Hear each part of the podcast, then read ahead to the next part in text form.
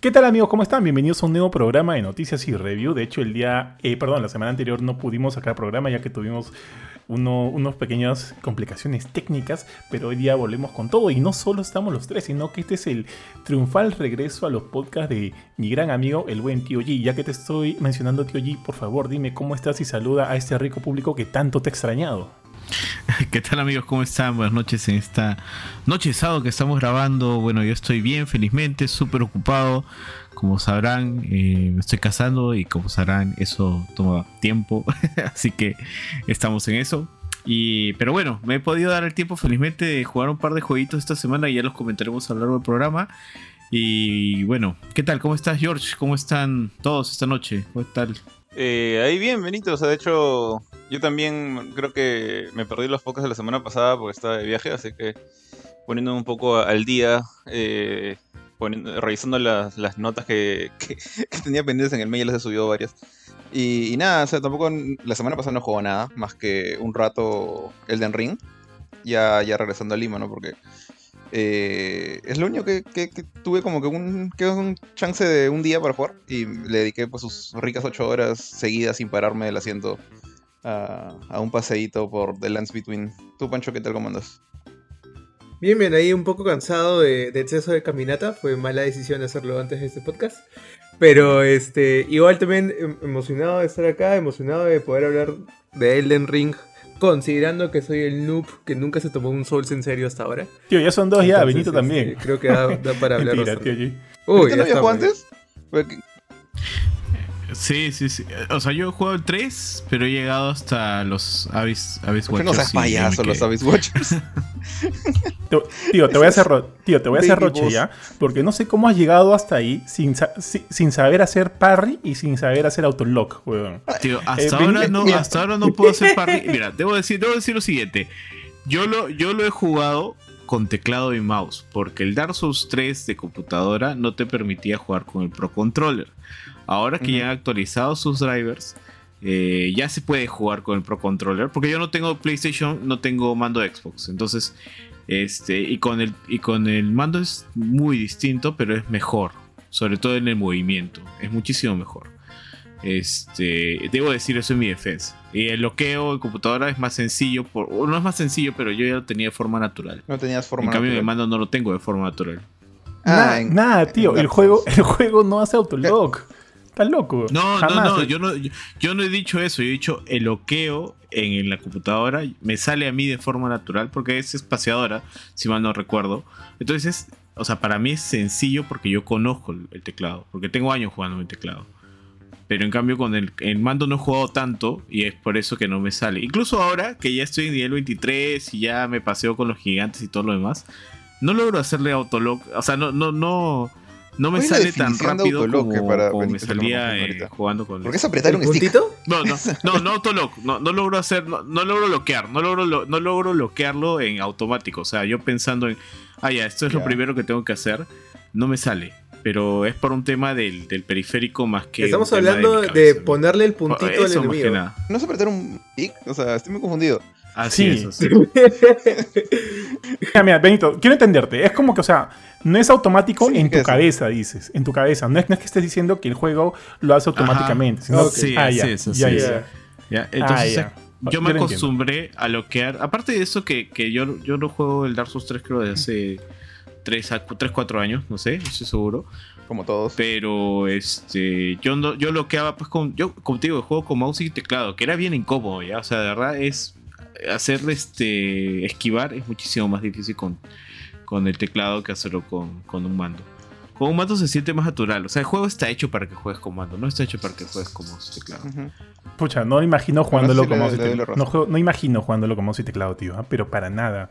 No es. En general, un juego de acción me lo imagino jugando con, mouse y teclado. Salvo que sea algo pues como Bumper the Masquerade que te das cuenta que, que realmente está hecho para jugar primera persona y claro. tiene la opción de jugar tercera persona, pero claro, o sea, cuando es un juego como este, Devil May Cry, o sea, no están hechos para jugar con, con teclado. Sí, o sea, mira, Skyrim, este, el que has mencionado, son juegos que sí se pueden jugar con este como si teclado tranquilamente. Claro, no, no, no hay, también es hecho para no hay tanta Yo creo que no hay tanta precisión y no hay tanta necesidad de reacción rápida que es algo que sí tiene el, mando, porque el mando tiene como que todos los botones, todo en el mismo lugar, o sea, en, una zona muy compacta, entonces reaccionar es más rápido. Eh, sobre todo, como digo, ¿no? En los movimientos. Yo, siento que eso también ha hecho que me afane un poco más jugando este Elden Ring ahora. Y como después, o sea, como me di cuenta que ya lo puedo usar para varios juegos de, de Steam, me puse a probarlo en el Dark Souls 3 que lo volví a instalar. Y sí, o sea, es cuestión de que me tenga que acostumbrar nuevamente a, regresar. Así que probablemente después de pasar el Den Ring, me quiera volver a pasar los Souls. O bueno, no, no volver, sino terminar de pasar Souls 3 al menos. Te lo recomiendo, tío. Tío, me da risa, y te digo, cuando este, cada vez que tú mencionas Vampire the Masquerade, ¿han visto esta película de Will Farrell y de John C. Reilly? esta escena cuando los se conocen, los se conocen y, hablan de un tema que, que, a los dos les gusta y uno de ellos le dice, no, did we, did we have just became best friends? Y el otro, yep. Así siento que pasa cuando tú y Jorge hablan de, de Vampire de Masquerade porque... De Bloodlines, tengo que especificar porque hay sí, varios Bloodlines. Bloodlines es un, es un feeling, tío. Es, es, un juegazo, o sea, la verdad es un juegazo. No, no, me, no, me, no me hagas que empiece a hablar de ese juego porque no termino. Está bien, tío, está bien. O sea, lo, que siento es que esos juegos están hechos pues para... No, no necesariamente para PC, o sea, obviamente sí, ese, creo que ese juego fue eh, desarrollado únicamente para PC. Pero eh, los juegos que tienen como Skyrim, el, modo tercera persona como un afterthought, como una cosa secundaria, te das cuenta que lo que haces al momento de poner izquierda derecha es hacer strafe, o sea, tu personaje camina de costado, está diseñado para siempre ver adelante pero cosas como un hack and slash, Bayonetta, Devil May Cry, y en cierta forma un action RPG como Souls que tiene ese estilo de cámara, no funciona así, o sea, está hecho para un, stick análogo. Entonces me imagino que debe ser jodidamente incómodo jugarlo con, cuatro teclitas. Sí, no se puede jugar con... Yo siento, la verdad es que no se puede jugar bien, por ejemplo, las clases mago en Dark Souls 3 con mouse y teclado. No, nunca puedo hacerlo bien. Por eso me quedé en mil y nada más. Voy a, voy a chequear a ver qué tan... Qué, o sea, mira, yo, me siento manco en muchos juegos, pero de repente para los Souls no tanto, ¿ya? Y, sí me defiendo bastante bien. Pero voy a probar cómo jugar con mouse y teclado. Eh, justo como tengo acá el juego, gracias al, Benito Paz. Quiero probar a ver qué tal me da con mouse y teclado y ver qué tan eh, incómodo puede ser. Porque en realidad este... Tío, ojo, yo no estoy defendiendo que yo no sea manco en los Souls. Yo hasta ahora siento que tengo que que hacerlo bien.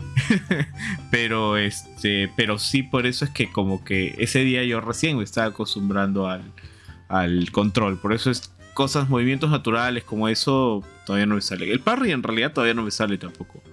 Este, No puedo hacer rápido el cambio de ponerme una espada a usar las dos manos. Tampoco me sale tan naturalmente como me gustaría que me saliera.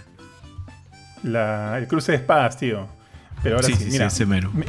Me, da, ganas de seguir hablando de, de, Elden Ring, pero ya vamos a dejarlo para el final.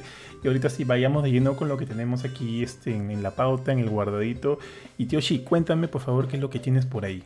Así es, tío. Bueno, esta es una noticia de los videojuegos que se mezcla un poco con la política, con lo que está pasando actualmente entre Rusia y Ucrania. En realidad son varias noticias, pero que todas son básicamente lo mismo, ¿no? Que es eh, ante, bueno, este, estas acciones bélicas que ha tomado Rusia, en realidad creo que gran parte del mundo ha tomado un, lado, por decirlo de alguna forma, pero en realidad este, todos están respondiendo al deseo de que no, no haya una guerra, ¿no? Y desde ese punto de vista, empresas como Nintendo, empresas como este, Microsoft han bloqueado todos sus servicios a Rusia en un intento de, digamos, aislar al país. Eh, Electronic Arts, por su parte, también ha retirado varios juegos. Ha retirado todos sus juegos. Primero empezó retirando en este. De este. De FIFA, si no me equivoco. Eh, eh, a Rusia como país. entre los equipos que podías elegir. Y este. Y ahora ya ha terminado de sacar todos los, los videojuegos. Y no solamente con Rusia, sino también con Bielorrusia, que se ha, aliado al país en esta este, acción bélica. Ahí, este... dime, dime. Sí, hay, hay, algo ahí que de repente no me queda muy claro a mí. Lo que yo quiero entender es que, hablando específicamente de EA y de Electronic Arts, es como que ha bloqueado toda su cartera, toda su biblioteca de juegos. Eh, o sea, si, tú, si yo soy un ruso, soy un usuario ruso y, compré en su momento, pues este FIFA, FIFA 19, ¿significa que ya no puedo jugar FIFA 19 o que de repente ya no está a mi disponibilidad poder comprar los FIFAs que todavía no había comprado? Eh, yo lo que entiendo es que, mira, si tú tienes el juego físico y, o lo tienes descargado, lo puedes jugar offline. Pero ya no tienes acceso a ninguno de los servicios online de los juegos de Electronic Arts, de Microsoft o de Nintendo. Eh, y no puedes para compras futuras. Ni, Ah, ni para ok, comprar ok. futuras. Pero los juegos que ya tienes y, y que, bueno, los puedes jugar offline, obviamente sí lo puedes hacer. ¿no? Porque no, no, no, no veo una forma en la cual te puedan bloquear el acceso a algo que ya tienes instalado en tu computadora. A menos de que haya una invasión así bien brava a tu privacidad, ¿no? Pero fuera de eso, este, lo que, lo que da pena fuera de, o sea, aparte de estos bloqueos es el hecho de que hay desarrolladoras que, están pues cerca al país, tales como CD Projekt Red, que en sí también ha suspendido todas sus ventas de juego en, en Rusia y Bielorrusia, y también este, la desarrolladora de Stalker 2, que ahí no me acuerdo bien el nombre, pero ellos han tenido que tener en sí el desarrollo del juego porque están pues en eh, como refugiados ya ahora, ¿no? Deben estar escapando del país porque ellos son de Ucrania puntualmente. Te iba a decir, Roberto, también he visto que la gente de, creo que es Coach Media, o sea, este publicador que de hecho eh, creo que maneja o trabaja con Deep Silver, eh, la gente de Dying Light, y, ahora también fueron los encargados de traer King of Fighters 15 a, a América, también han dicho que, que están en contra de estas cosas, así que prácticamente todo el mundo están, no, no quiere que Putin juegue, nadie quiere que Putin juegue en otras palabras. Sí, Sí, sí, hay, hay más bien...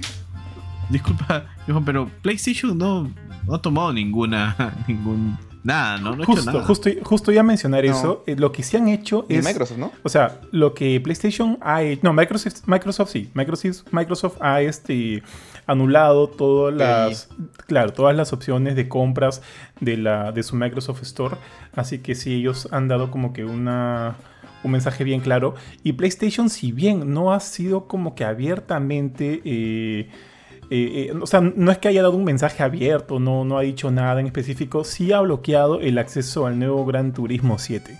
Sé que no puedes comprar el juego si eres un usuario de, Rusia, de Rusia, ya que tanto la PlayStation, eh, o sea, la Play, Store Rusia ahorita está como offline, o sea, no puedes comprar juegos, no puedes hacer nada.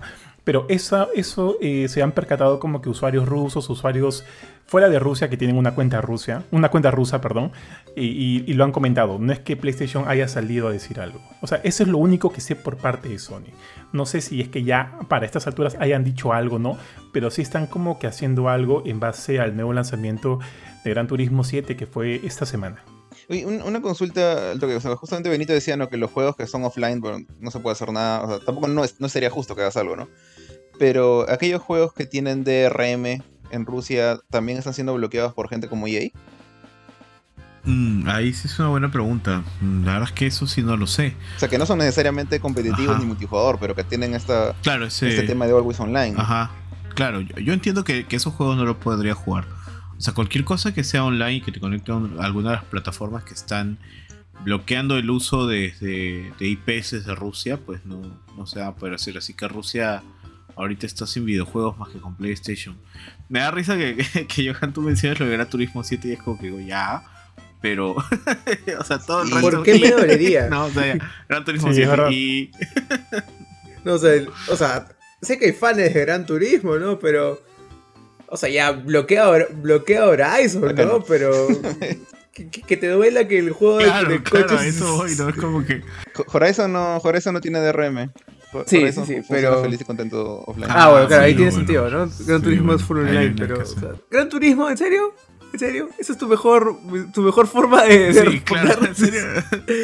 Sí, tío, a mí también me parece bien tibio, bien, bien tibio. porque- y, y- Sí, y- es súper tibio. Y yo siento O sea, que es como que si supieran que de repente Gran Turismo 7 no, al final no iba a vender tanto, es como que digan, ya, para no quedar mal, este, pucha, ya, pues que se queme Gran Turismo 7, ya, como que algo así, ¿no? Porque ya sabíamos que eso podría, podría pasar. Y ojo, que Gran Turismo 7 es un buen juego, ¿ah? es un gran juego, ya se la review ahorita en Gamecore, de repente la próxima semana vamos a hablar un poquito más de, Gran Turismo 7. Pero, pero, pero, yo todavía siento que este, los Forza, ya, ya sea Horizon o Forza Motorsport, que está más acorde a lo que ofrece Gran Turismo 7, todavía están un peldaño más arriba. Entonces, este, co- co- comparto la, la idea, la idea de ustedes. Igual siento que es una salida medio tibia, medio, medio tibia. Pero ahí está, pues, ahí está. Ojalá, ojalá, pero sí, sí, sí esperaría que digan algo más en concreto, ¿no? Y no me quiero ir de boca, pero justo hablando con una distribuidora latinoamericana, no la de Perú, una distribuidora latinoamericana de PlayStation y comentando, justo les hacía la pregunta de, de este de si es que en algún momento la marca como tal iba a hacer alguna mención, por lo menos acá en Latinoamérica, de lo que está sucediendo, qué sé yo, porque en verdad no, no han dicho nada, tío. Y, y ellos como una marca importante, fuerte y con una gran representación a nivel mundial, sí deberían tomar cierto, cierto papel, ¿no? Cierta postura. Eh, me dijeron que no, por lo pronto ellos no, no están autorizados de comentar algo, y bueno, entiendo eso, y, y que están manejando este tema así con pinzas, ¿no? Pero por lo menos, bueno, pues asumo que están empezando. Que espero que Gran Turismo 7 sea un primer paso para, para, algo más grande. Que sí siento que sería importante que lo den O sea, es, es hora del momento del programa de mi comentario este, controversial, supongo. Sí. No, no, no es atinado, no es atinado, pero, o sea, esto lo están haciendo. Desatinado. Tal vez. Políticamente o sea, Esto lo están haciendo ahora porque es Rusia, ¿no? Porque o sea, nunca he visto en mi vida en cualquier otro esposo de guerra, en cualquier otra parte del mundo, que todas las empresas se hayan puesto la, camiseta y hayan hecho eso, ¿no? Entonces también hay, hay todo un tema político de relaciones y, vistas de Occidente, y todo ya todo un tema más social, más este, más complejo, ¿no? Pero también como que todo, todo huele, todo huele claro. ahí, ¿no? no, no o sea, no es, tanto porque es Rusia, es porque es Ucrania, creo. O sea, el hecho de que están, están golpeando a un país que es pues una... Que son blancos. Digamos un país de primer, segundo mundo, en lugar de... Ya, no, quería decir lo que dijo CNN, creo que fue CNN o fue ABC, no me acuerdo, pero una, una Un montón de gente lo ha dicho. Un montón de gente. metió una cosa bien, bien súper racista. Así, casi como lo que Pancho quería decir. Recontra. Pero... Pero yo creo que es más por eso, o sea Quizás hubiera pasado lo mismo si, si atacaban, no sé, voy a decir una cera, si atacaban Perú, pues, por ejemplo, porque tenemos por lo menos una, una cierta, ¿cómo decirlo? Tenemos por lo menos el miserable turismo, eh, mientras en un país que ya vive en la guerra todo el tiempo, quizás como que no le choca tanto a la gente, es como que... no, no, quiero hacer una comparación porque ahorita se me escapa alguna, alguna panchada. Pero... Panchada. Pero sí, es más, o sea, en cierta manera entiendo lo que dice Pancho, es como que yo no siento que es tanto por Rusia, pero si Rusia hubiera atacado a cualquier país europeo, creo que hubiera, más chiquito que ellos obviamente, la reacción hubiera sido la misma. Mm, sí, y también, ¿no? De, por, ejemplo, Estados Unidos que invade cualquier país cuando quiere y, probablemente ¿Te das cuenta que, dicen algo? Estados Unidos Estados Unidos selecciona a sus víctimas, pues, por, más feo que suene, o sea, sabe que son países que viven rodeados en la guerra, entonces como que la gente dice, ah, otro día igual, o sea, la gente de afuera, ¿no? Porque obviamente el país sufre. Pero por eso, o sea, no es que eh, Estados Unidos vaya a atacar pues, Portugal. Eh, que es básicamente el equivalente a lo que ha hecho ahorita Rusia con Ucrania, ¿no? Tiene, creo que tienen buenos relacionistas públicos. Es como que Estados Unidos, para que tu imagen no se vaya más a la shit, puedes atacar aquí. O sea, no, no creo que, que vaya a haber algún problema más, más fuerte si es que atacas este, este país o este u otro u otro. Acá como que tienes carta, carta libre. A estos no los toques, pero estos sí, ¿no? Como que va por ahí. Oye, ¿han visto también esta? Oye, ya, pucha, la otra vez justo estaba hablando con Ari de este tema. No me quiero salir mucho, pero ¿qué pasaría si Perú con las peruanas que, que se están lanzando y demás, y está ya la tercera guerra mundial? y Perú dice, vamos, vamos, vamos, ¿ya? Y por ejemplo, Brasil es, ponte ya, Brasil es pro Rusia y, y, gente, gente aliada de Rusia quiere, quiere entrar a Brasil pasando por Perú y evidentemente acá también se va, se va a estallar, pues, ¿no? Y, y es como que, chicos, a la guerra, ¿no? Puta, tío, ¿se rompen una pierna para no ir a, a la guerra o qué harían, tíos? O sea, tendría que cambiar bastantes cosas, bastantes reglas, creo, porque tengo entendido que una persona, o sea, si eres mayor de 18 años y no tienes eh, empleo ni nada por el estilo, no puedes meterte a ningún tipo de servicio militar obligatorio. No sé cómo es la situación en, corte marcial. No sé si ahí agarran a quien sea, pero tampoco no pueden agarrar, por ejemplo, un doctor, un ingeniero, mm. porque funciones en la sociedad. O sea, pero creo que, creo, que agarras un doctor para que este, haga su papel de doctor en la guerra, tío. Por ejemplo, ahorita en Ucrania están chapando 18 60 años. Evidentemente, este, con, algunas excepciones, no sé, pues, ¿no? pero es como que el margen Están de edad en mandando la cual, desarrolladores, este, ¿ah? Están mandando desarrolladores al frente. Sí, tíos. Bueno, es que a Ucrania le, a Ucrania le falta le falta como que por cada un ruso creo que 20 personas, ¿no? Entonces agarran cualquier cualquier cosa. pues. Sí, es verdad, es verdad. No, ¿tuviste? es, ver- es verdad, es verdad. Vi una, una, una comparación que puso otra vez, no me acuerdo cuál fue el medio, medio notici- de, de noticias del extranjero que lo puso. Eh, una comparación de cuántas fuerzas había en el ejército ruso versus el el de Ucrania y era pues una cosa de por 4, por 6. Y curiosamente en, el, en el icono de aviones pusieron X-Wings. No sé cuál fue el chongo, pero pusieron X-Wings ahí. Y aparentemente Ru- Rusia tenía pues sus 2000 X-Wings y Ucrania solamente 600. Chamare. Y Perú, Porque sí- tres. y Pero se no caen tiene un TIE 5 Fighter. de vuelo. Es verdad. Aviones Pucha, de papel, tío. Perú tiene, Perú tiene Palomas mensajeras. Fighters oxidados. Palomas mensajeras. sí, tío, tal Forma. cual. Y, y, y, pucha, oye, pero también este, ahorita justo con lo que dices, este, Jorge, ¿no? De que chapen streamers. ¿Qué sería, no? Que, que vean, que vean tu, tu, tu, tu ranqueo en Call of Duty, ¿no? ¿Qué tan, qué tan alto estás para que te llamen a, a primera fila, ¿no? No, no, no, que, ¿sabes qué? no, no hay que sonar tan triviales con este tema, porque en verdad es un tema preocupante, es gravísimo, ¿ya? Pero, pero bueno, pues, en fin, mira cómo nació todo de... ¿Tú crees O sea, que- pero ¿cómo más lo que podemos tomar hoy en día, no? O sea, si nos preocupamos mucho también no, no, nos, no nos ayuda tanto, o sea, de verdad. Tampoco, hacer- Sí. tampoco ayudamos, tampoco que- ayudamos preocupándonos, o sea, te- tendríamos que hacer de verdad algo, ¿no? Para decir que estamos ayudando. Entonces, yo creo que si lo tomamos un, un poco a la ligera es como que, eh, no está Está mal. bien, tío. Estoy pensando, estoy pensando realmente que gente como, o sea, empresas como, como Sony que no ha dicho nada, están como que cruzando los dedos de que esto se acabe nomás ya rápido y que, que Putin se retire del- del- de su intención actual y, y seguir con la vida como antes. No, no sé si vaya a pasar algo así, pero me, me da esa impresión, como que piensan que ya la presión que le han metido a Rusia va por todos lados, ¿no? Por tanto países dejándolos, quitando el apoyo, cualquier tipo de negocios con ellos, hasta cosas banales como el cine los videojuegos, que le están quitando el acceso a Rusia solo, bueno, por idiotes de su presidente. Eh, yo creo que las que no le han quitado el, el el- el apoyo es más que nada porque están esperando a que Putin se, se quite de ahí. Yo creo que eventualmente si no se quita ya la cosa, van a seguir, más gente va a seguir sacando las patitas del, del charco de Rusia. Mm, De acuerdo, tío. Pero bueno. Eh, prosigamos, muchachos.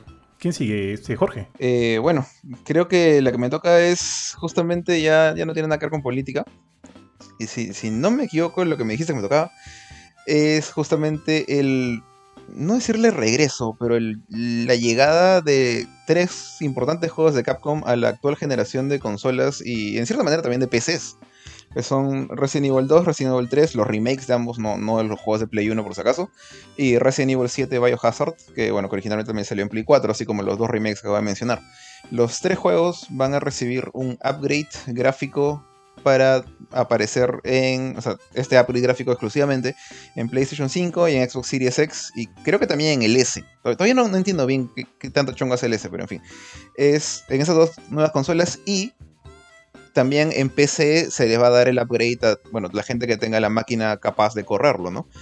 Eh, todo esto no, no es, no va a ser la, la jugada de los 10 dólares como lo que pasó con Ghost of Tsushima o quisieron hacer con Horizon.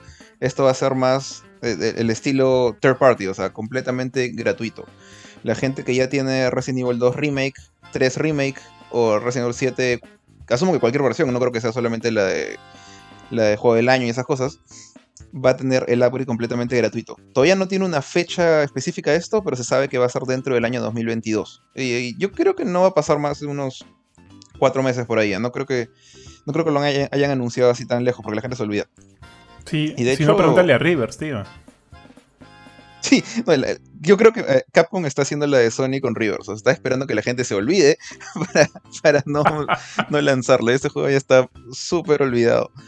Eh, yo creo que no va a salir. Te, soy sincero, yo creo que van a, van a hacer alguna jugada con... Creo, ¿cuándo, cuándo fue que salió Resident Evil este online que un, un jugador jugaba un este manejaba como el mastermind y ponía monstruitos y zombies en una zona y los demás jugaban con el sobreviviente? Eso fue con Resident ¿Cómo se llama Evil. recién? Con Resident Evil 3 fue Resistance. ese fue Resistance con el, No, ese fue. Ese no fue. Ese.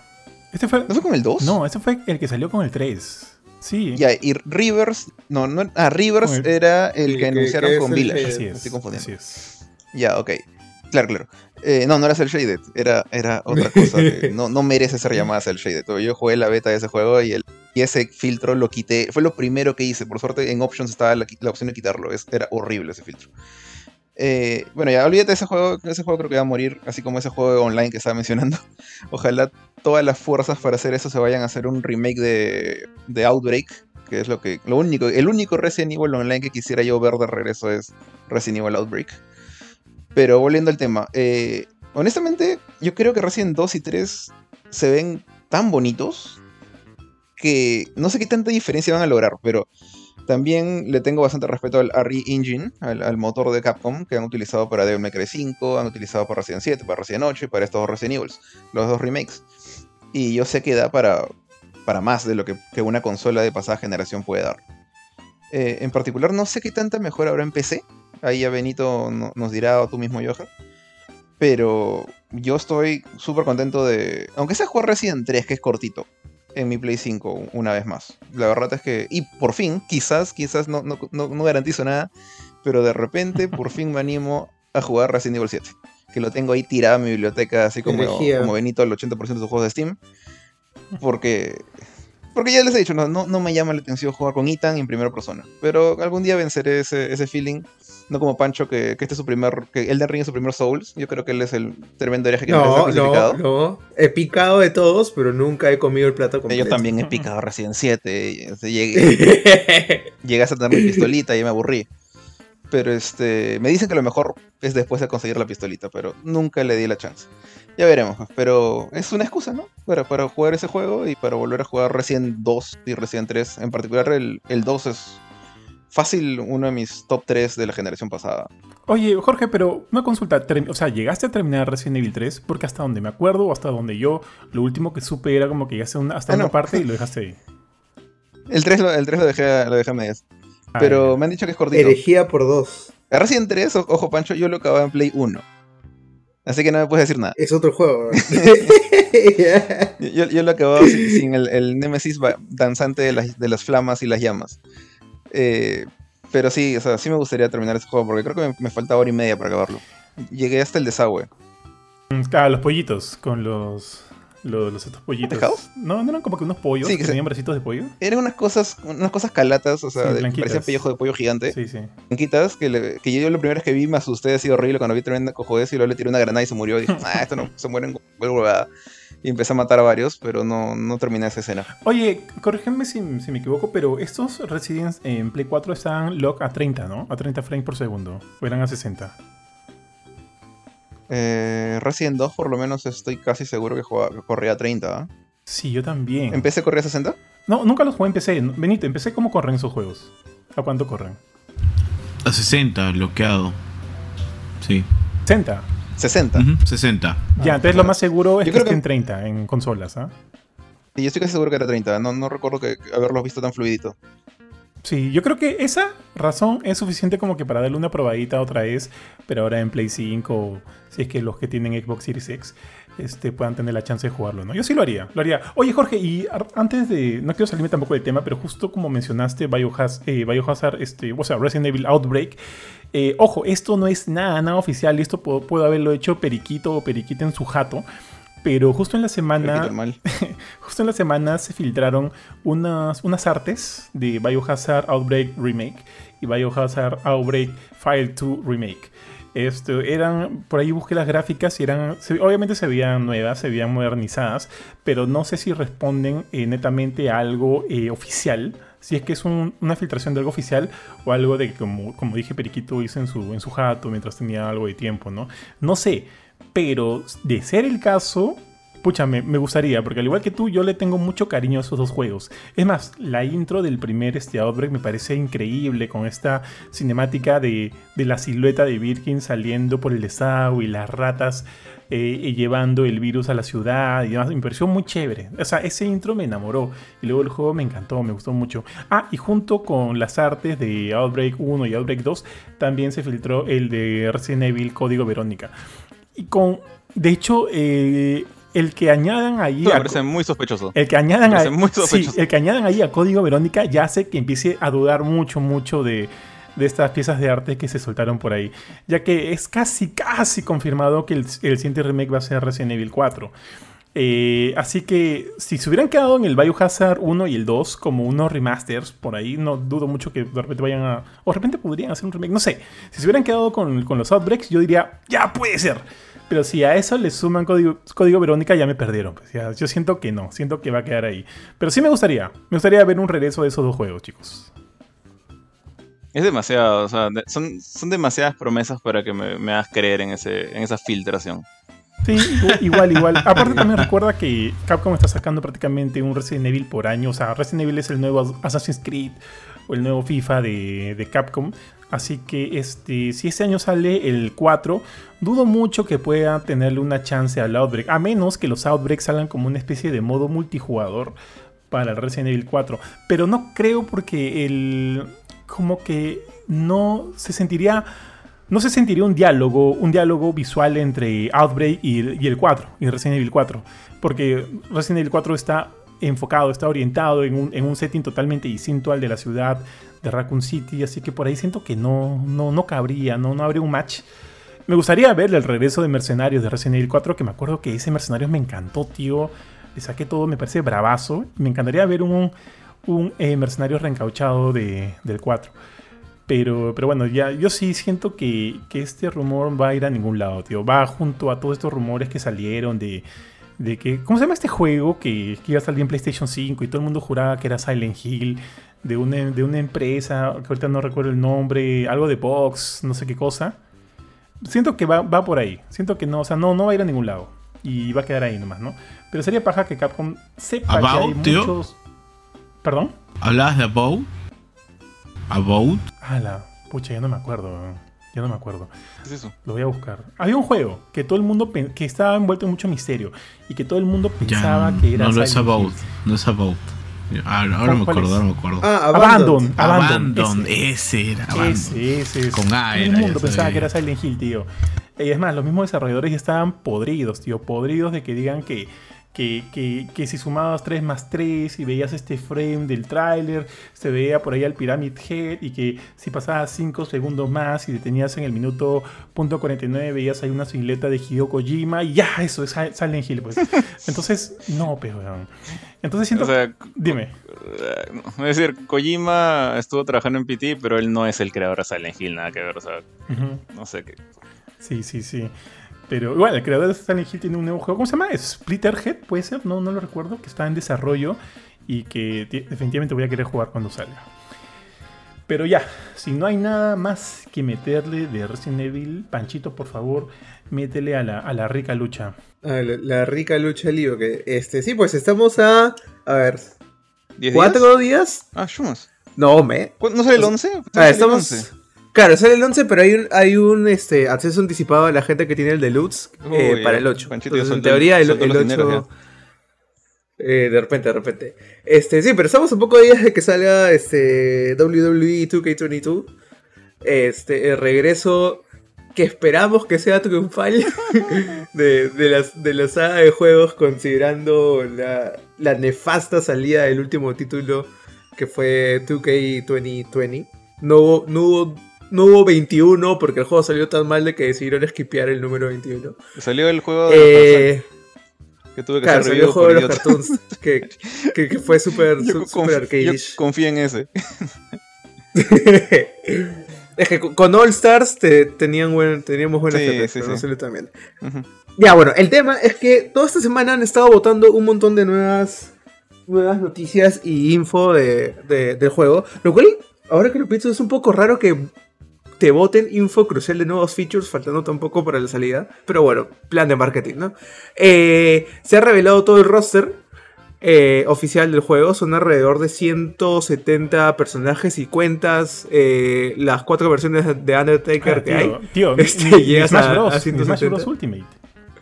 Solo tres. creo que tres son DLC, ¿no? De, de pre-order o algo así.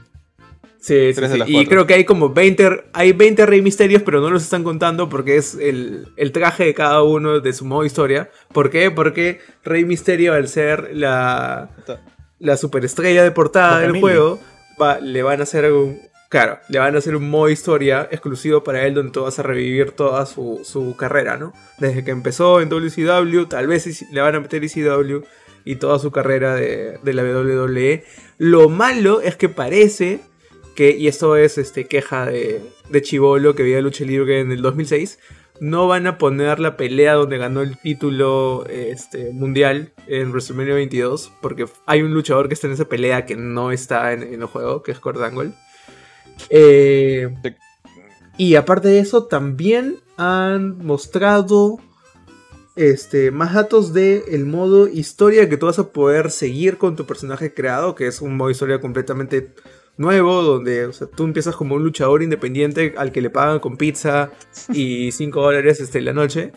Eh, te, te, recluta la WWE y ya tú decides tu, camino hacia llegar a ser toda una leyenda, ¿no? Esos son los, los tres modos fuertecitos que, han, que han salido. Y peleando con Chainsaw. ¿What? Chainsaw. Spider-Man 1, tío. Ah, ya no, no, no, bueno, Oye, no me acordaba del, el otro nombre de Macho Man. Me ha llamado la, atención esto del modo, del modo campaña con Rey Misterio. ¿Va a salir el, el evento, o sea, lo sucedido con, o sea, lo que le pasó a Misterio con Pedro Aguayo, no? Pero eso fue fuera de la WWE, no creo que lo pongan. Sí, eso ah, sí, ah, no. Son bien selectivos sobre lo que muestran, ¿no? Y aparte de la WWE solamente tiene derechos contra lo que pasó en WCW y lo que pasó en ECW, ¿no? Entonces fácil solamente van a coger eso. Ah, no, ni siquiera, justamente creo que ni siquiera van a poner su, época en México, ¿no? En AAA y esos sitios. Sí, no, no creo, no creo. Este... Es, la, versión americanizada de Rey Misterio, ¿no? estoy, pensando, no, es la primera vez que, que Kurt Angle friega algo así. O sea, no, es que sea su intención, pero yo me acuerdo que en, creo que es WWE 2016, en la historia de, Stone Cold, hubieron eh, peleas con, con Angle y, bueno, Benoit, que fueron salteadas o mostradas como cinemáticas, y rapidito nomás. Justamente porque, bueno, Angle estaba en TNA y, Benoit, bueno, ya sabemos lo que pasó, ¿no? Eh, entonces, siempre faltan algunas cositas y ahora incluso de estos, ¿cuánto dijiste que eran? ¿117, 111 luchadores? No, 170 luchadores. Ah, claro, ese es el otro punto. Este, Jorge mete la chiquita ahí. Que de esos de ahí creo que como 70 o 80 ya no están, no son parte de la empresa. Eso es lo que quería decir. Y bueno, los están utilizando todavía porque el juego empezó a desarrollarse cuando sus contratos todavía estaban vigentes. Eh, y curiosamente he visto que al único que lo han sacado a la mala es a Bray Wyatt, a The Fiend, que, que él también está durante esa época de desarrollo, pero lo han seleccionado así a dedo, como que tú fuera, no te queremos. No sé qué roche tendrá Vince con, con él. Eh, pero varios otros como Braun Strowman, Cesaro, bueno, Cesaro lo acaban de votar hace unas par de semanas, creo. Eh, ¿Qué más? Ahorita creo que hay, toda una lista que yo he visto fans, ¿no? Que hacen la lista del, roster, así como dice Pancho, 170 personas. Pero estos 70 ya no están en la empresa. O sea, es la última vez que los vamos a ver en un 2K, WWE 2K. Entonces, este. Jeff Hardy estaba en el trailer, pues, por ejemplo, me acuerdo. no, y es tan rochoso de que, bueno, para todos estos los que no tienen entendido, en el último año, creo que la WWE ha votado en camadas de 20, como que por. 80, creo. En 7 o 8 ocasiones. A, este, a un montón de luchadores, citando como que recorte de, personal, ¿no? O, tenemos, que, tenemos que ahorrar plata, aun cuando generan como que estos años son los más los años donde han generado más plata en toda su historia.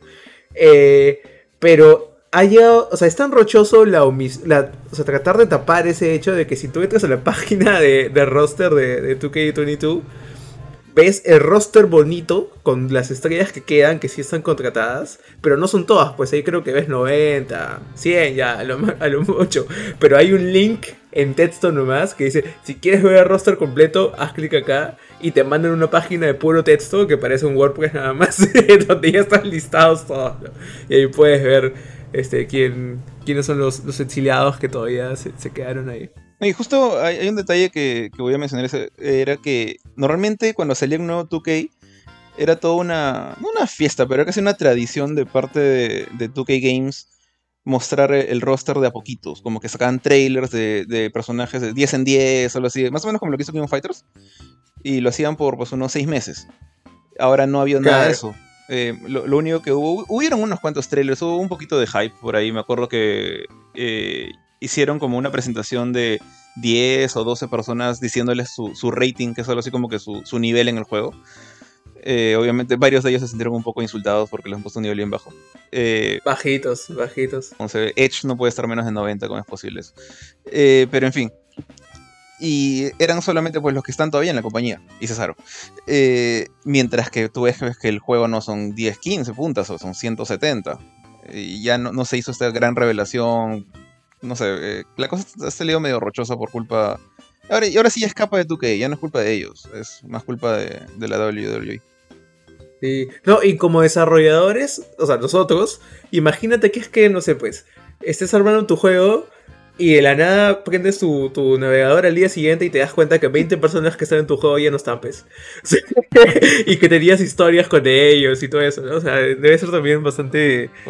Bastante fregado desde un punto de vista de desarrollo. Que... ¿Bastante? Uy, se murió Pancho. Pensé que haya sido mi jefe, tío, porque la otra vez también se cortó justo cuando estaba hablando el tío B. Qué forma tan casual de decirlo, Jorge. Uy, y ahora sí, ¿no? Como que a, a, lo, Final Destination algo le pasó y Jorge mañana se va a sentir mal, tío. Panchito. hay que esperar que regrese, ya, sé que regrese el, el, buen Panchis.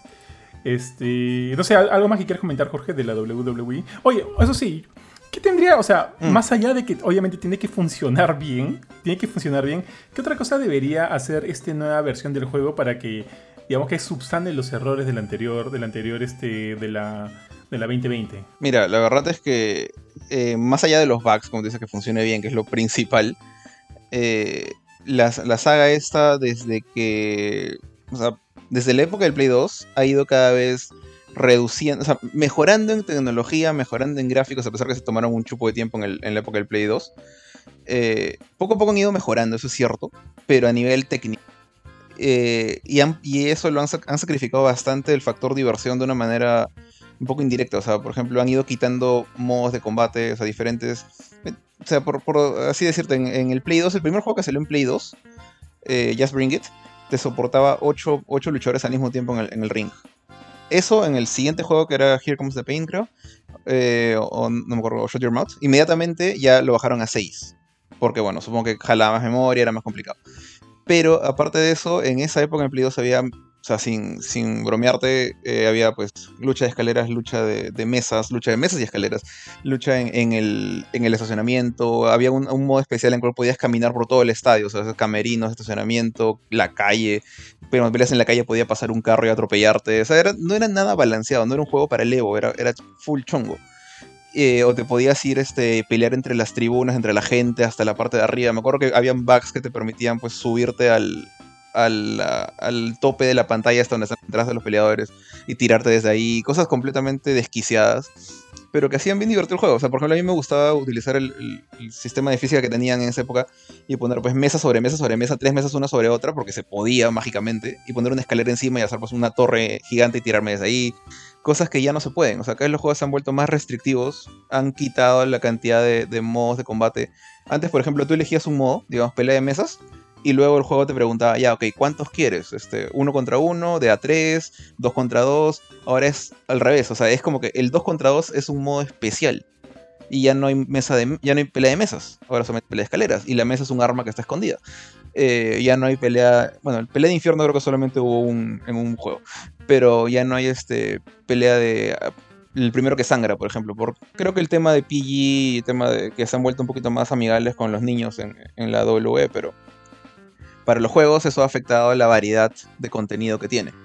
Entonces, pueden ser gráficos más bonitos, de repente ahora el, pelo ya se ve más normal, porque antes se como que de la forma de la peluca más horrible del mundo. Puede que ya no haya bugs, pero para, para que regresen a, la época en que la gente le encantaba estos juegos, tienes que hacer un montón de chamba de, recuperar un montón de modos. Ahora eh, siento que hay un poquito de eso ya, porque ha regresado el modo MyGM, que es este modo tipo manager, de hecho era bien divertido. Eh, creo que ha regresado un modo más, ahorita no me estoy acordando. Pancho de repente ahora que ya volvió puede, puede mencionar. Pero para llegar a la época dorada de, después de Here Comes the Pain, Pain en Play 2, por ejemplo, o SmackDown vs. Raw en los últimos SmackDown vs. Raw en, en, Play 2 también. le falta un, un montón, creo yo. ¿Pancho? ¿Ya volviste? No, no, no. Está este, reiniciando su router. Todavía no, todavía no ha vuelto. Ah, chuma. Bueno, eso. Variedad de, variedad de opciones. El, juego está muy limitado ahorita. Ah. Eh, ponte, a, veces un, un, modo que a mí me gustaba jugar haciendo con mis hermanos era, o con mis amigos del, del cole era el, el, modo de referir invitado que juegas de a tres, digamos, Pancho y, tú peleaban uno contra otro y Benito era el referee. Entonces podía hacer payasa y media. El, el referee podía no contar el, el pin. Obviamente es súper injusto si te pones a pensar desde su punto de vista de balanceo. Pero era chongo. O sea, podías agarrar, enojarte con el árbitro y sacarlo volando del ring y te podías calificar. Y perdías. Porque tu amigo no quería que tú ganaras. Y era un modo que Sí, era un, era un, modo que era full diversión. A mí me encantaba ese modo. Y no lo he visto en más de seis años. Entonces, que, no sé, es eso, para mí lo que le falta son modos de juego y opciones para, editar dichos modos de juego. Dale, tío. Panchito, ¿algo más que agregar? Este, bueno, cosas pasan, alguien patea su router y te vas, ¿no? Este, sorry. Este, eh, o sea, no sé hasta qué punto se me escuchó, pero bueno, lo único que, digo es, eh, se ve que esta cosa se está moviendo arcade de nuevo. Espero que sea así, y si es así, me van a tener feliz, ¿no? Entonces, esperemos que todo salga bien. Sí, tío, sí, mira, yo no soy muy fan del, de, los juegos de la WWE. Eh, o sea, sí me gustan, los prefiero, los prefiero mucho más. si es que comparo pues con juegos tipo UFC, que, que no son tanto arcade, sino, o sea, tampoco son simulación ya, pero son un poquito más más este stiff para jugar, como que no, no es tan amigable, no es como que vas necesariamente y golpeas, o hacer combinaciones de, de, comandos para, para lanzar ciertos ataques, sino es más este más metódico, parece un RPG, es como que por movimientos, al menos el último que jugué. O sea, primero este, aprieto algo para engancharlo, luego aprieto otra cosa para, para hacer la rodada y demás, y siento que no me gusta mucho. Eh, ahora que sí quiero jugar la WWE, así que Pancho nos avisas cuando ya tengas la cuando nos den el acceso al juego, porque quiero, quiero probarlo de todas maneras. Ya muchachos, ahora sí, antes de, antes de pasar al tema de fondo, simplemente para comentarles que ya se estrenó Batman esta semana aquí en nuestro rico, rico Perú. De hecho, este, la mayoría de nosotros ya pudimos ver la, la película y el día de mañana vamos a reunirnos para hablar de ella en el nuevo y esperado a la filme del... Creo que este va a ser el primer a la filme del 2022, tío, qué bestia. Dos meses sin a la filme. Este es el primer a la filme del 2022, creo, creo. Y qué mejor que reabrir el, programa con Batman. No vamos a comentar mucho. No, perdón, ahorita no voy a comentar nada porque Benito todavía no la ve, está aquí con nosotros, así que evidentemente no, no, quiero spoilerle absolutamente nada al buen tío G. Pero, pero por ahí. ¿Qué? Eh, ¿Jorge? ¿Qué? ¿Dijiste algo? ¿Por qué dice? ¿Por qué? ¿Por qué no, ah, no ¿por ah, no, somos, ah, ¿por qué? Somos una comunidad anti-spoiler, tío. Anti-spoilers. Está bien, tío. Pero solo comentarles que ahorita sí algo interesante a tener en cuenta es que ya salieron los, cuando salieron en la semana los puntajes de Rotten Tomatoes. Eh, no sé si ahorita han variado mucho, estoy, estoy leyendo la data de lo que salió hace algunos días. Y eh, de dar, eh, perdón, de Batman, en Estados Unidos es de Batman, creo que acá es Batman a secas, ¿no? De Batman salió con un porcentaje del 87, de 87%, igualando a lo que fue de Dark Knight Rises. Por su parte, The Dark Knight, la película con, el Joker, la de Christopher Nolan, sigue estando puntero con un 94%. Lo cual no está nada mal, no está nada mal, que haya salido con 87. Han, habido puntajes bastante, bastante altos, han habido también bastante bajos que me parecen un poquito mezquinos. Pero la película ya salió, yo la he disfrutado bastante. No voy a comentar más, porque eso está, se va a guardar para, para el día de mañana. Pero ya, eh, si pueden, tienen la chance de ir a verla al cine, vayan, creo que es una buena oportunidad de regresarse, que todavía tienes miedo por, por ir ya con todas tus vacunas, con todos los cuidados igual de por medio que tienes que tener, anda al cine con la seguridad, con la máxima seguridad que puedas y disfruta de la película. Eso sí, no tomes mucha, mucha gaseosa o qué sé yo, porque la pela dura casi tres horas. No, de hecho dura más de tres horas. O sea, el tiempo en el que estás sentado hasta que termina todo y si quieres quedar hasta el final de los créditos, de hecho va a durar más de tres horas. Así que tenlo también bastante en cuenta. Pero es disfrutable. Así que vayan al cine, véanla y ya. Entonces, muchachos, ahora sí pasamos de lleno a los reviews y quiero, Panchito, por favor, que, que empieces tú, porque tienes justo en tu... O sea, tú has tenido la chance de estar jugando Shadow Warrior 3 y por lo que me has comentado por ahí en interno y, por lo, y por lo que he leído de tu review, digamos que la experiencia no ha sido la mejor de todas, ¿no? Sí, sí, pero, o sea, e, es complejo, ¿ya? Es complejo. A ver, Shadow Warrior 3, eh, secuela Shadow Warrior 2 y 1, este, sigue esta, esta, como que, esta historia de Lo Wang, que desde ahí empezamos con los innuendos sexuales, con el nombre del, de, su protagonista. Este, eh, eh, que el, juego sucede de la siguiente manera, ¿no? Al, fin del Shadow Warrior 2, tú desatas un dragón gigantesco que está destruyendo todo el mundo. Eh, y el 3 empieza con la misión de este, tienes que salvar al mundo de, la fregada que hiciste en el 2 porque es tu culpa que el dragón esté ahí este, azotando todo, ¿no? Y si bien Shadow Warrior 2 era una especie de Borderlands procedural, un shooter looter tenías que repetir varias cosas, medio roguelike, o sea, tenía varias cosas como que sistemáticas chéveres. Shadow Warrior 3 es básicamente un clon de Doom con humor de Deadpool.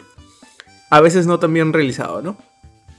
Este, el fuerte del juego es que es un clon de Doom muy bien hecho. ¿Ok? O sea, si solamente te centras en los momentos donde se te cierran las paredes y estás masacrando demonios, te vas a divertir un montón. O sea, el combate es súper divertido, súper ágil, tienes un montón de herramientas para moverte alrededor de, las arenas de combate lo más rápido que puedas. Tienes pocas armas, sí, tienes creo que unas 7 en total. Eh, pero cada una es lo suficientemente diferente como para que tengas variedad, ¿no? El combate también tiene este sentido de eh, nunca como que quedarte enamorado de usar una, misma arma porque eh, la munición es un poquito escasa. Entonces, acá rato vas a tener que estar cambiando de arma porque se te acabó la munición. Pero al mismo tiempo tiene esta mecánica que es bien simple, pero aporta mucho.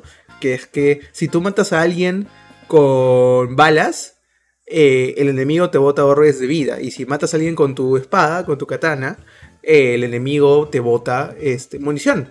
Entonces entras en este loop de, feedback de este, masacro a todos con, con balas, pero de ahí este, si es que quiero usar un arma que ya no tiene balas, tengo que cambiar mi katana, masacrar alguna, algunos demonios con katanas.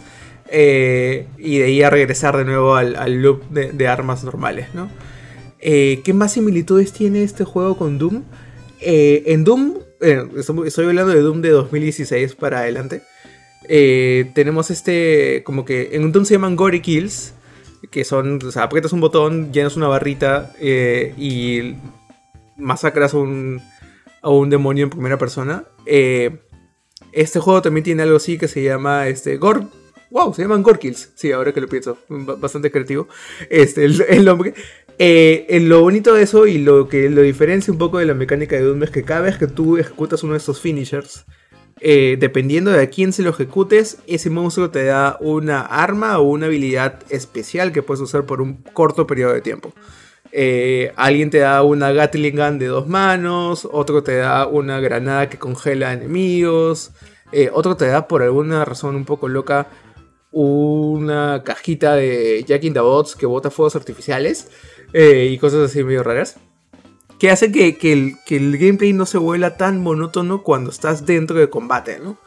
El problema son dos cosas. Uno, cuando estás fuera de combate, el juego es una sucesión eterna de corredores donde tú vas de punto A a punto B y ese punto A y punto B son solamente más arenas de combate, ¿no? O sea, es entrar a arena de combate, mecharte, caminar, correr, saltar, usar, usar tu gancho, eh, y de ir a otra, otra arena de combate y así sucesivamente hasta que el juego se acaba. Eh, esto lo encontré un poco como que frustrante por el hecho de que tienes estos niveles y estos mundos que están muy bien elaborados, están bien hechos, se ven bien bonitos y la misma arquitectura en los lugares son sumamente verticales, pero lo único que tú haces es caminar en línea recta y sin ningún tipo de exploración.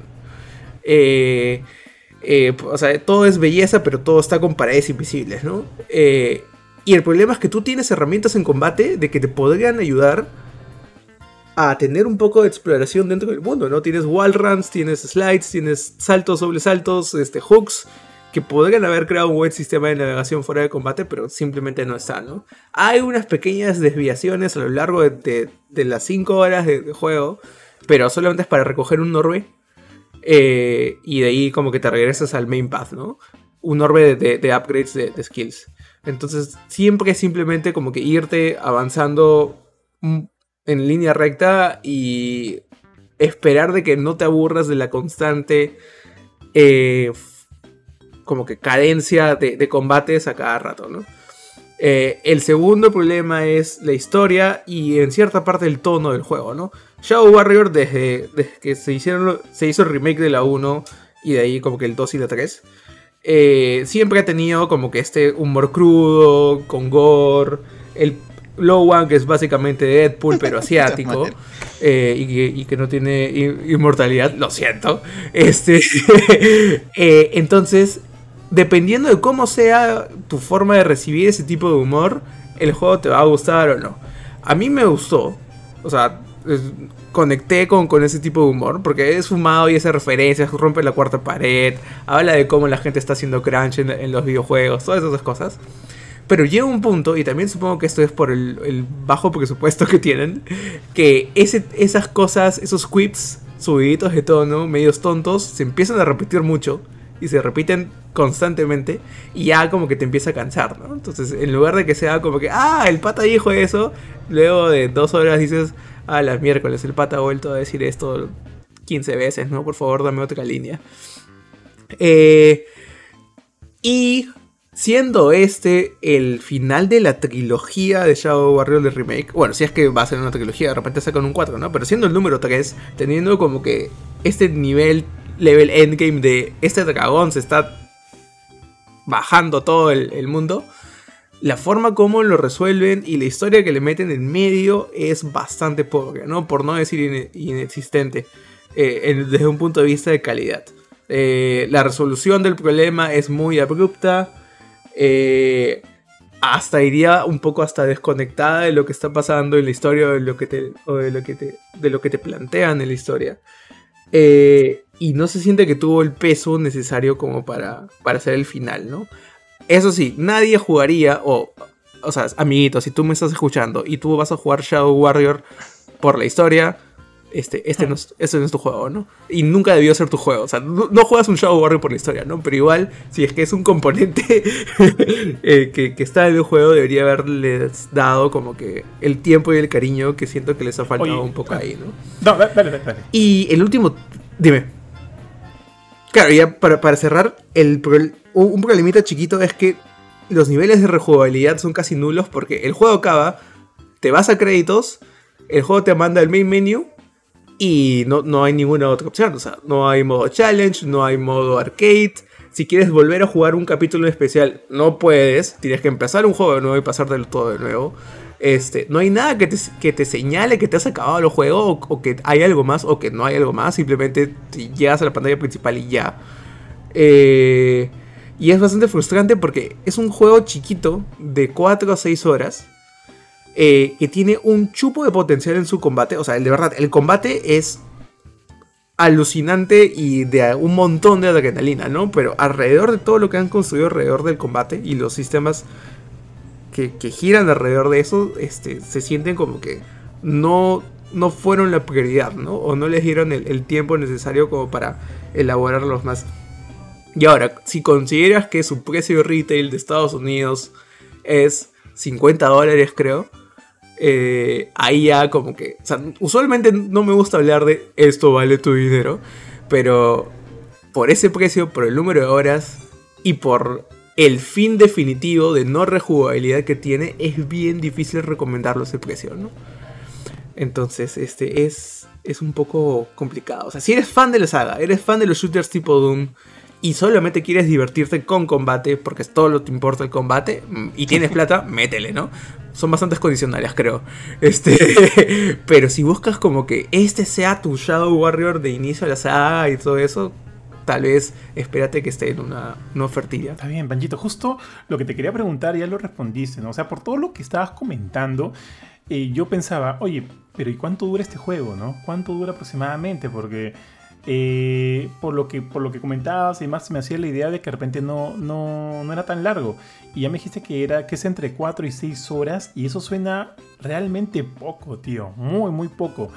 Entonces, este... Mm, y a comparación de los otros Shadow Warrior, el, length, el, o sea, el, tiempo de, de completación es similar o no? Eh, esto nunca llegué a completar el 2, pero estoy investigando y el 2 tiene un poquito más de tiempo también porque los sistemas del juego hacen de que tú a cada estés rejugando cosas porque el 2 es un shooter looter, ¿no? Y tiene ese tema de como que si fallas vuelves a intentar, vuelves a intentar, ¿no? Entonces la cosa se va, se va aumentando tal vez un poco artificialmente.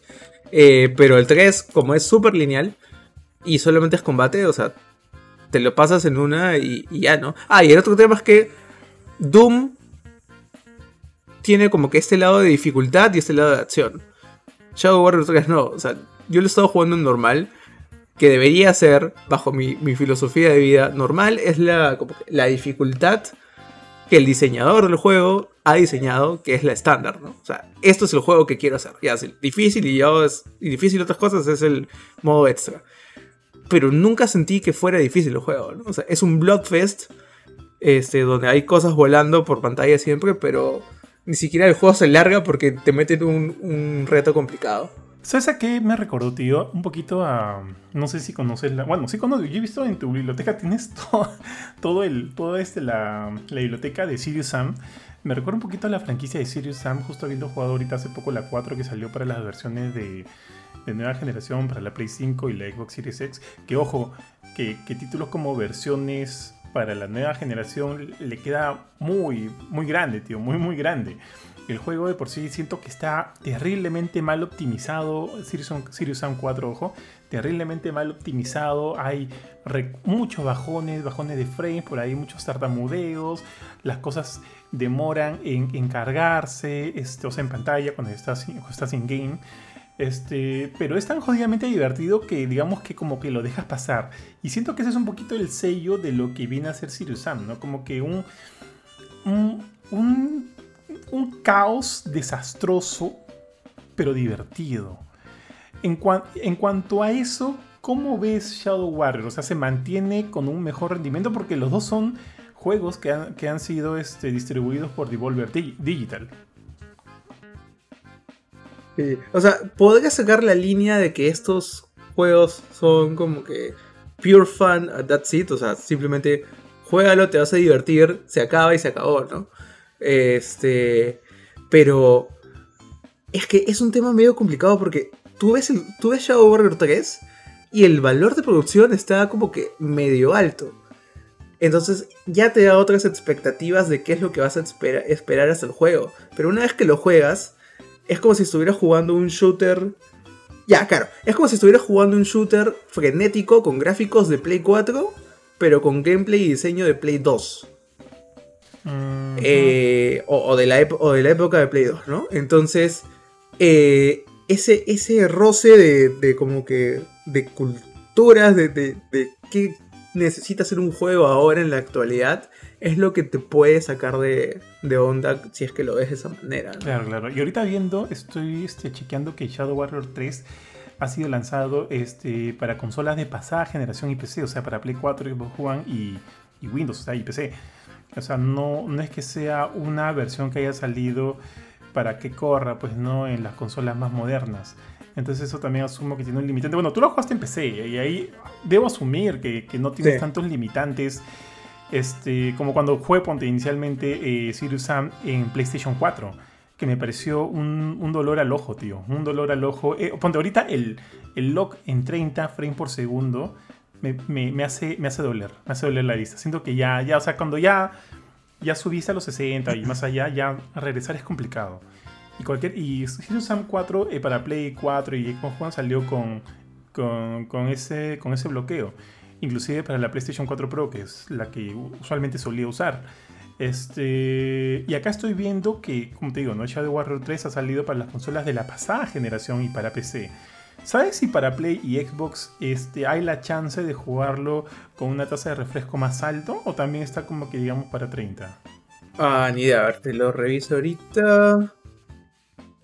En ese caso, con todo lo que dices, sí eh, lo, que sí puedo confirmar. Claro, lo que sí puedo confirmar es que al menos en PC el frame rate sí está como que desbloqueado, ¿no? Creo que lo llegué a jugar a 144. Mm. Entonces ahí no hay no hay mucho problema. Dale. Dale. Bueno, creo que les, les meto su, su intersticio luego de cuánto es el frame No hay problema, tío. Entonces, ¿cuánto le pusiste al juego? 6.5. Eh, que, o sea, igual, al menos como yo lo veo, y como creo que lo vemos acá, un 6 sigue siendo un buen juego, ¿no? Pero tienes que considerar bastantes cosas antes de decidir eh, comprarlo no, El juego no es malo, pero te empila solo si es que analizas un aspecto único de él, Si es que lo analizas por completo y ya empiezas a ver las, las grietas bastante bastante evidentes. Lo que a mí me limitaría es el precio, para serte sincero, porque todos los, todos los peros anteriores o los condicionales anteriores son como que, ok, puedo lidiar con ellos, pero todos estos a este precio ya me la baja bastante. Siento que 50, o sea, 50 dólares no es barato, es prácticamente lo que cuesta un juego AAA. Bueno, si es que quieres considerarlo si es un juego de 60 o 70 dólares, ¿no? Pero bueno, si esto es de Play 4 y de la pasada generación debería estar en 60 dólares. Es casi lo que cuesta un juego AAA. Entonces sí debería, este, al menos siento yo, debería que brindarme un poquito más que 4 o 6 horas de juego y, con todas las cosas que ya, ya has comentado. El precio, el precio es lo que me la baja. El precio es lo que me la baja. Porque no quiero juzgar un juego por su duración, ya que he jugado juegos bastante cortos que me parecen una maravilla. Y juegos, y juegos bueno, por sí deben ser repetitivos en varios aspectos y demás. Pero, pero si no, si no es, ya, pero crudamente, ya, si no eres tan bueno y, y te quieres y quieres cobrarte 50 dólares porque te alucinas la gran cagada, ya pues ahí siento que ya me pierde un poquito. Y esa es, esa es la idea que, que me dejas, alucina. Sí, sí. Bueno, también, o sea, habría que analizar el hecho de que están usando Unreal. O sea, se nota que le han metido bastante puncho el aspecto gráfico. O sea, comparado con Shadow Warrior 2, esto es un leap bastante grande, ¿no? De repente para ellos eso significó subir como que el, precio de etiqueta, tal vez, ¿no? Eh, pero sí, o sea, relacionado al, contexto, al contexto en general de la industria y los precios que hemos visto versus lo que obtienes. No tanto por. Ni siquiera este, por duración, sino por calidad y paquete completo. Este, sí, como que dudoso justificar ese, ese precio ahorita. Dale, tío. Entonces, si nadie más tiene algo que decir acerca de Shadow, Shadow Warrior 3, pasamos a la siguiente, chicos. Dale, tío. Ya, ahora, este es un juego especial porque este es un juego que lo hemos jugado los cuatro. Algunos un algunas horas más, algunos unas horas menos, pero por lo menos le hemos hincado el diente un poquito a lo que ha sido este, es para mí este increíble y esperado lanzamiento, para mí probablemente uno de los más esperados del 2022. Y menos mal que la espera ha valido la, la pena por completo, este ha sido mi primer 10 del 2022 y creo que se lo ha ganado a pulso y desde ya está, para mí está liderando mi lista de gotis del año, que de por sí son Sifu, eh, Horizon Forbidden West, que también lo pude jugar, lo pude pasar. Creo que me falta poco para el platino, Lucina Jorge, porque le metí un montón de horas la otra vez. Este, y bueno, y luego llegó a nuestras manos Elden Ring y tuve la oportunidad de jugarlo. Le he metido, bueno, ahorita hasta hoy día creo que Estoy level 140 y no sé cuánto y tengo, eh, ah, no me acuerdo las horas, pero tengo un montón de horas invertidas en el juego y cada una de ellas muy bien aprovechadas y con mucho, mucho goce, tío. Para mí Elden Ring era lo que esperaba que fuera. Un juego eh, fantástico, increíble de From Software a los que nos tiene acostumbrados si has jugado toda la franquicia Dark Souls, si has jugado Sekiro, si has jugado Bloodborne, para mí uno de los, o sea, tanto Sekiro como Bloodborne y probablemente Dark Souls 3 más que, más que el 2, el 1 también me encantó, son como que para mí grandes representaciones, representativos, títulos representativos de su generación. Y eso es, es, este, es increíble cuando te das cuenta que todos provienen de un mismo desarrollador, de From, de, From Software y de la cabecita del maestro Miyazaki, Hidetaka Miyazaki. Eh, solo para hacer un poquito de contexto, eh, por si es que no sabían, Elden Ring fue el, desarrollo de, Elden Ring empezó en el 2017, justo cuando se terminó el DLC de, Dark Souls 3. No me acuerdo cómo se llama ese DLC. Que, alucina que no lo jugué, Jorge. ¿De Ring City puede ser? No sé si. Eh, uno de los, de los DLCs de, Dark Souls 3 el último. Ring City. Claro, ese fue el último. Sí, ya, sí, de Ring City. Ya, ese no lo jugué, alucina, no lo llegué a jugar. Y, es el que cierra toda la trilogía. me quedé con unas ganas, pero luego me, me spoileé por YouTube. pero no pude jugarlo. Y sé que apenas terminaron el desarrollo del DLC, empezaron a, iniciar los primeros, las primeras fases de Elden Ring, que de hecho se desarrolló, se desarrolló en conjunto con Sekiro, tío. Obviamente Sekiro se lanzó mucho antes. Sekiro se lanzó 2019, ¿no? Jorge? 2020. No, 2020 ni cagando, pues. 2019 o 2018. antes de la pandemia, 2019, 2018, quizás incluso. Ya. 2019, ok. que, ojo, que también me encantó, juegazo. Y cómo, oye, ahora que ustedes que están más metidos en el tema del desarrollo de videojuegos, evidentemente, porque son desarrolladores, eh, ¿cómo se desdobla Miyazaki, ¿no? Para estar tanto al pendiente de las cosas que necesita para Elden Ring y como para, para Sekiro. Porque si bien son juegos que tienen muchas mecánicas muy, muy similares, también tiene, también se distancia por algunas otras, ¿no? Pero en fin, ya de eso ya, ya lo hablaremos más adelante. Ese año se inició el desarrollo de Elden Ring y finalmente se, presentó, se nos, se nos dio a notar el juego en el 2019, me acuerdo, y ya pudimos finalmente jugarlo este año, febrero 2022. Entonces este, llegó el juego, salió con muchas críticas muy muy positivas también de parte nuestra y creo que cualquier cosa que yo puedo pueda decir ahorita del juego queda muy corta. Queda muy corta para todo lo que me ha hecho sentido. Desde el primer momento en que ingresé a The Forgotten Lands, tío, hasta, hasta hace poco. De hecho, siempre que puedo, si bien ahorita también tengo otros juegos pendientes que tengo que estar jugando, por lo menos un par de horas ingreso nuevamente a Elden Ring para ver qué me encuentro ahora. Porque una vez que terminé la, el juego, o sea, oficialmente el juego, oficialmente la campaña, la historia, yo sentía que todavía este, me faltaba mucho más por explorar, ¿no? Mucho más cosas por encontrar y así fue, así fue. Este, hay áreas totalmente nuevas, hay muchos voces más, hay cosas este, que puedes, eh, o sea, hay, hay diferentes builds que puedes ir creando en base a, las armas, las armaduras que vas encontrando, cómo todo esto lo combinas con los, con los ashes. Yo, ojo, yo lo estoy jugando en latino, pero sé que en, bueno, son, son las cenizas, pero acá son las ashes que te dan como que habilidades extras a cada una de tus armas. Eh, o sea, como que el juego te da muchas cosas por hacer. Y ya, pero ahora antes de ir de lleno, y yo sé que ustedes también lo han estado jugando, me gustaría eh, escuchar sus primeras impresiones de lo que ha sido este Elden Ring. A ver, tu tío Benito, que le has metido varias horas. Sí, bueno, en realidad no tantas como tú o como me gustaría haberlo jugado hasta ahora. Eh, pero algo que me ha gustado bastante es el hecho de que, o sea, muchos hablaban de que este juego iba a ser el, el este el juego Souls casual, este algo por cosas, o sea, esa era una idea, ¿no? Y en sí, bueno, yo siento que el juego no, ha logrado, o sea, no, no ha llegado a ser nada, nada ni por el estilo de, esa idea. Este, pero lo que sí es que al ser un juego tan amplio de exploración, o sea, que te permite explorar tanto, este, sin necesidad de que te quedes bloqueado por algún boss o algo por el estilo, al menos gran parte de, de la, del mapa es así. La experiencia se siente bastante bastante gratificante, a pesar de que quizás no todavía no te enfrentes al centinela que te encuentras apenas sales de, del inicio del juego. O sea, todavía no, te sientes lo suficientemente fuerte como para hacerlo, ¿no? Ese tipo de cosas.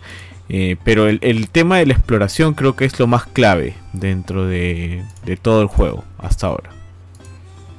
Sí, tío, es enviciante. Es totalmente enviciante. Es como que yo sé que o sea, en realidad cuando empezó el juego, cuando empecé el juego yo no sabía exactamente cuál era el camino correcto a seguir. Más allá de lo que había probado en el playtest y demás. O sea, no sé si este es el camino correcto. No sé si debía irme por el norte, por el sur, por el oeste, el este o el oeste. Bueno, el oeste no, porque ahí nomás llegas a la, playa y evidentemente no puedes seguir avanzando porque hay un límite del mundo, un límite del mapa pero todas las demás son rutas este, plausibles, que, están a tus manos y depende de ti si quieres ir o no. Entonces, eso, esa primera invitación me, cautivó mucho y dije, ok, vamos a ver qué encontramos. Entonces, cada vez que ingresaba al juego, cada hora era a ver cuál, cuál será la aventura del día, ¿no? ¿Con qué me encuentro hoy día? ¿Con qué monstruo me encuentro? ¿Con qué jefe? ¿A qué jefe voy a, voy a enfrentarme? Qué arma voy a conseguir, porque a diferencia de otros juegos de, de Software, acá cada jefe, bueno, prácticamente cada jefe te bota un, una espada, un arma, algo. Y, son chéveres, tío, son muy, muy chéveres. Pero sí quiero este, hacer hincapié en lo que dices acerca del tema de la exploración, tío, porque creo que eso es lo más enviciante del juego, que es lo que me invita, que era lo que más me invitaba a entrar cada vez que, que tenía la chance, men. Y también, digamos que esa idea de que ahora el juego es un mundo abierto. Básicamente, el juego es un Dark Souls de mundo abierto. Porque siento que se parece mucho más a Dark Souls de lo que podría haberse parecido pues, a Sekiro, a Bloodborne y, qué sé yo. Entonces siento que va más por esa línea, ¿no? Como un Dark Souls de mundo abierto que funciona bastante bien. Y, y, esa, de hecho, cuando se anunció el juego, esa era una de mis principales preocupaciones porque eh, lo que a mí siempre me ha gustado de, los mapas de, los juegos de From Software es lo eh, orgánicamente bien conectados que están. Cómo esta zona se conecta con la otra cuando tú pensabas de que no, tomabas este camino y de repente regresaste a este otro y sientes que todo está, eh, como ya dije, todo es orgánico, todo se siente bien, todo está muy bien construido. Entonces comencé a pensar, ¿no? Estamos en un mapa de mundo abierto y, eso evidentemente te, te, quita ese tipo de límites que tenían los mapas de los juegos anteriores. Y dije, de repente se... se uy, sorry, sorry, se cerró la puerta. De repente se perderá ese tipo de magia que tenían, este tipo de interconexiones de mapas, pero alucina que no lo sentí así. O sea, evidentemente el mapa es mucho más grande. Acá tienes fast travel, tienes un caballito para poder recorrer los, los, caminos de manera más rápida y demás pero aún así sientes que hay una interconexión bastante, este, bastante sólida. Y eso es algo que me ha gustado mucho. Eh, no sé, a ver, Jorge, ¿tú cómo has sentido estas primeras horas con el juego? Eh, bueno, la verdad, este, yo cuando fue que lo jugué esto, hace unos tres días empecé a jugarlo. Eh, no, no, no me daba tiempo para jugarlo porque yo sabía que como pasa en prácticamente cualquier juego donde creas tu personaje, me iba a quedar sentado por media hora, 45 minutos creando mi personaje y era como que quería terminar de disfrutar mis vacaciones con, mi esposa antes de sentarme a hacer eso. A pesar de que ella me decía como que juega, juega Elden Ring, no quería pasar por la, parte de character creation porque es como que más una tarea, un, hustle, ¿no? Que tienes que pasar. Eh, hasta que ya, pues un día lo hice. Debo decir, mencionar ahí que por ahí creo que vi noticias que decían que el creador de personajes iba a ser el más avanzado de todos los de From Software. Eh, por ese lado quedé un poquito decepcionado. Porque siento que fue bien el de siempre. Como el de Bloodborne, como el de Dark Souls 3, nada, nada fuera de lo común. Pero ya una vez que te metes en el juego, ahí fue como que te das cuenta de que acá está lo chévere. O sea, acá está el cambio o la evolución a la, a la premisa que había antes. O sea, eh, al comienzo, digamos, es, sigue bastante a, un Dark Souls 1 o a un eh, Demon Souls casi al, pie de la letra en el sentido de que empiezas en este mundo, empiezas como un muerto que acaba de resucitar por una razón mágica que medio que te le explican, medio que no, como una especie de... como si alguien estuviera cantando una, especie de leyenda o, profecía épica antigua sin dar mucho sentido a, sus, a, todo. O sea, la clásica de, de, los Souls, ¿no? Como que una historia medio ambigua. Eh, narrada por una hechicera o una bruja que, habla de justamente de un ser insignificante tú, que ha revivido al lado de un montón de cosas enormes y súper poderosas que son estos este, eh, caballeros de la reina, ahorita no me acuerdo su nombre. Es, muy similar, de hecho, al inicio de Dark Souls 3, cuando, cuando reviven todos estos reyes a los que tienes que quitarle sus coronas, no sé si te acuerdas como lo, eh, el, gigante. Sí. Los Ashen, eh, claro, tú eres el, Ashen One, ellos también son los otros. no me acuerdo si también son Ashen Ones, pero son los. Eh, estas criaturas legendarias que se habían sido consumidas por la flama para mantenerla con vida y ahora regresaban, pues, pero eran gigantes, eran seres con superpoderes. mientras tú eres este bichito feo que acaba de resucitar por otro lado y que nadie le pone ni un sol en, la casa de apuestas, ¿no? Entonces por ahí lo sentí bien, bien similar. Eh, entonces comienzas esta cueva, de hecho te, dicen por si acaso, miento, todavía no llegas a la cueva. Comienzas y te cae un boss, una araña asquerosa con 10.000 patas y que me mató. Sé que, como en todos Souls, una vez más, es posible matarlo, así como al gordo de Demon Souls, así como al, a este demonio panzón de Dark Souls 1, eh, es posible matar a este pata. Pero bueno, no lo maté, me mató a mí, y llegas a esta cueva que es el tutorial. Y hasta ahí todo es súper lineal, súper Dark Souls, eh, tutorial de Dark Souls, hasta acá eres esta puerta, la segunda puerta de hecho, que te lleva a los, a los fields iniciales de este campo grandote y lo primero que ves al frente tuyo, aparte del NPC que está paradito al costado de tu primera fogata, le voy a decir, este, este punto de gracia. Es, lo primero que es es un boss que está ahí feliz y contento andando en su caballito eh, protegiendo los primeros 20 metros de zona abierta pero no hay ninguna pared, ningún pasadizo que te diga, por si acaso tienes que caminar por acá, o acá está el camino boletaria, ¿no? En Demon Souls. Es, este es el campo de inicio, tú tienes este árbol dorado al cual tienes que llegar porque es ahí donde todos los Tarnish quieren ir, pero a tu derecha hay una a tu izquierda hay una playa, a tu derecha hay un pozo donde vive un dragón gigante, eh, más al sur hay este otro camino lleno de ciudadanos que ahora son zombies, con una carreta gigante carreada por estos dos gigantes que Benito pudo matar después de seis horas. Eh, y más al norte, eh, y más al norte está, por favor, respétame. Eh, está, está Gate, que es esta puerta donde está el, monstruo que le demoró una hora en matarlo a Benito, y, y su mancha de soldaditos, y un campamento de soldaditos, y eso, que está ahí como a dos kilómetros de distancia, es realmente el primer calabozo de la historia. Y ahora es la pregunta, ¿por dónde Michi quieres ir? ¿Quieres irte por la izquierda a la playa donde hay un montón de tortugas horribles eh, y el primer este, titán este, bestia? ¿Quieres irte a matar a este boss en su caballo dorado? ¿Quieres, si, si lo esquivas al boss y haces la jugadita de, de Solid Snake, puedes llegar a una capilla donde hay otro NPC que es el primer vendedor de cosas y curiosamente creo que es el primer punto donde yo me senté en una gracia donde me explicaron acá puedes levelear, ojo sorpresa. Eh, es, el juego es súper abierto. Es tan, tan abierto que yo llegué al, equivalente al nexo, al, nexo de Demon Souls, que es esta casa de la mesa redonda, creo que se llamaba.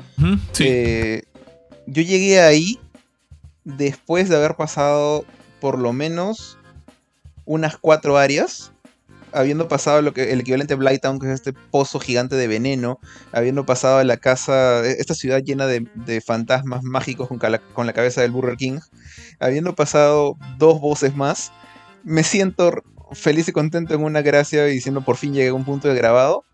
Y la desgraciada, esta chica que se llama Melina, que te acompaña como si fuera tu, tu Maiden in Black, agarra y te dice, ah, por si acaso te puedo llevar a este lugar, porque yo no sabía qué tan chévere eras, pero acá están los otros, acá están los otros este, Tarnish. Me, dio ganas de tirarle un lapo, maldita. Pero, pero es como que acabo de llegar al Nexo. Acabo de llegar al Nexo después de 8 horas jugando. Después de haberlo encontrado por lo menos con 4 voces. Y he matado solamente a 2. Porque los otros dos me, me, me, les, me les escapé. Me moría de miedo. Eh, incluso me raptaron. Llegué a un punto donde encontré un cofre feliz, bonito, lo abrí todo alegre y me comió el cofre y terminé en un lugar lleno de mineros locos y cucarachas gigantes con que lanzaban láseres. Entonces, el nivel de, exploración en este juego me parece tan enorme y tan... Todo lo contrario a llevarte de la mano. No sé si hay un adjetivo para eso, pero este juego no le importa si te pierdes. No le importa si te metes a una zona de nivel 50 cuando eres nivel 15. Eh, te deja a ti, explora, sabes que es suerte. Y cada que te sientes de vez en cuando puede que, te desbloquee una nueva mecánica. No te voy a avisar cuánto. Y por ese lado, creo que por un ratito sí sentí un poquito de resentimiento al juego porque sentí que los otros Souls hicieron un mejor trabajo en explicarme las mecánicas en un flujo menos empinado, un flujo de aprendizaje menos empinado no dependían de cada vez que yo me sentara al piso, porque normalmente yo tengo esta mala costumbre de los Souls, cuando llega una gracia nueva, no, o sea, yo sé que cuando la toco, como que llego al checkpoint, pero si me siento, todos los enemigos reviven. Entonces yo normalmente he llegado a un punto, he matado a todos en el camino, entonces solamente toco eso, porque digo, voy a tocarte a ti y voy a explorar un ratito antes de decidir si quiero revivir a los demás o no. Entonces hice eso en tres gracias seguidas entonces no aprendí de, la mesa redonda. Me demoré también en aprender del tema de. Eh, yo aprendí recién a levelear después de haber matado al boss este cabalgando, el, dorado, el centinela del bosque. Porque tenía mi caballo. O sea, aprendí a pelear en caballo. Eso sí me pareció bravazo. El, caballo es bien chévere. Eh, entonces, por ese lado sí le podría. Yo quizás le hubiera bajado medio punto. Pero el resto es, es hermoso. El juego realmente, ese feeling de exploración es algo que ningún otro Souls había hecho tampoco Sekiro, tampoco Bloodborne. Eh, la, libertad de irte por donde quieras y que el juego no tenga la más mínima piedad de, ti si es que te pierdes, me gusta. O sea, me gustaría que me enseñaran las mecánicas, pero no me a tiempo, pero no me molesta terminar atrapado en un lugar de level mucho más alto porque fue, en cierta manera, mi culpa, ¿no? O sea, el juego te advierte porque poco a poco te das cuenta que los enemigos se van haciendo más duros. Y yo fui el terco, que dije, voy a seguir avanzando, voy a seguir avanzando, voy a seguir avanzando. Y llegó un punto en que avanzaba corriendo y esquivando todo, porque quería encontrar una pinche gracia para decir, llegué hasta aquí, voy a poner mi, mi palito en la luna, ¿no? Eh, pero eso fue mi culpa, honestamente. Y en ese proceso de terquedad y, negación total de mi manquez o, falta de level, encontré más caminos. Y ahorita tengo como que apuntados en mi, en mi mapita con esas marquitas verdes que puedes poner donde he encontrado un bosque no he matado, donde encontré una planta de Mario gigante venenosa que me, que me disparó de, Pegaso del cielo, eh, donde hay un cofre que no que, alcancé y abrí, pero en la sesión de otro jugador, porque me metí a jugar multiplayer, como para, para hacer tiempo y tratar de levelear un poquito. Entonces, con, otro con otro jugador maté un boss que es completamente opcional, que estaba en el subsuelo cerca de la planta de Mario. Y ya lo marqué en mi mapa, porque sé que está ahí en mi juego todavía. Entonces, eso me encanta. El hecho de llenar todo, todo el mapa de cositas y decir, acá hay tanto que explorar. Y es muy distinto a la exploración de, no sé, un Horizon, por ejemplo, donde un NPC te dice, ven por acá, ha pasado tal cosa y hay una misión y hay una historia, te van a encontrar un ser chévere. Y me, gusta la manera que hace Horizon estas cosas. Acá no hay, acá todos están muertos, todos son zombies, salvo muy poca gente. Y es como que, pero igual, puedes llegar a un lugar que está lleno de muertos vivientes y perros locos que te quieren morder.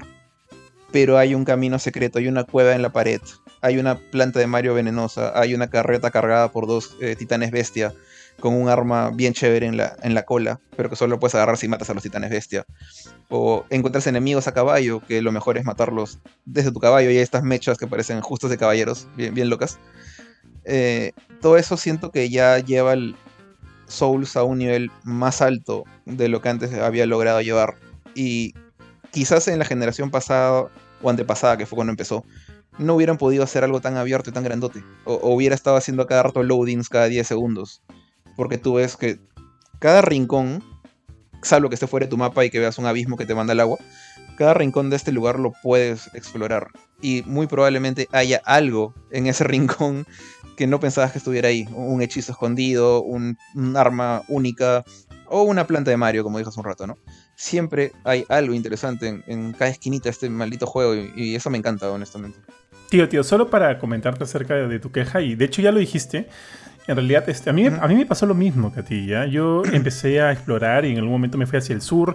Pasé al dragón porque en ese momento no tenía el level para matar al dragón. Lo, lo primero que pensé es, necesito una, una ballesta o necesito un arco y flecha, porque así... Y, o sea, para como que dispararle escondidito, así, ¿no? Desde campeando, campeando ahí en el, en, el, en el, mapa. Porque con mi level actual era imposible que el, el, el dragón soplaba y me mataba en one. Entonces dije, bueno, no tengo eso, sigo corriendo y justo llegué a este tipo de... Este tipo de fuerte destruido, donde hay unos zombies, hay unos perros locos, me los bajé a todos. También bajé por esas, por esas escaleras, llegué al cofrecito, feliz, lo abrí y bla, trampa. Me manda esta cueva de mineros exactamente como te pasó a ti. Pero digo, apenas yo salí, o sea, yo, yo, este, ya no, intenté mecharme con ellos.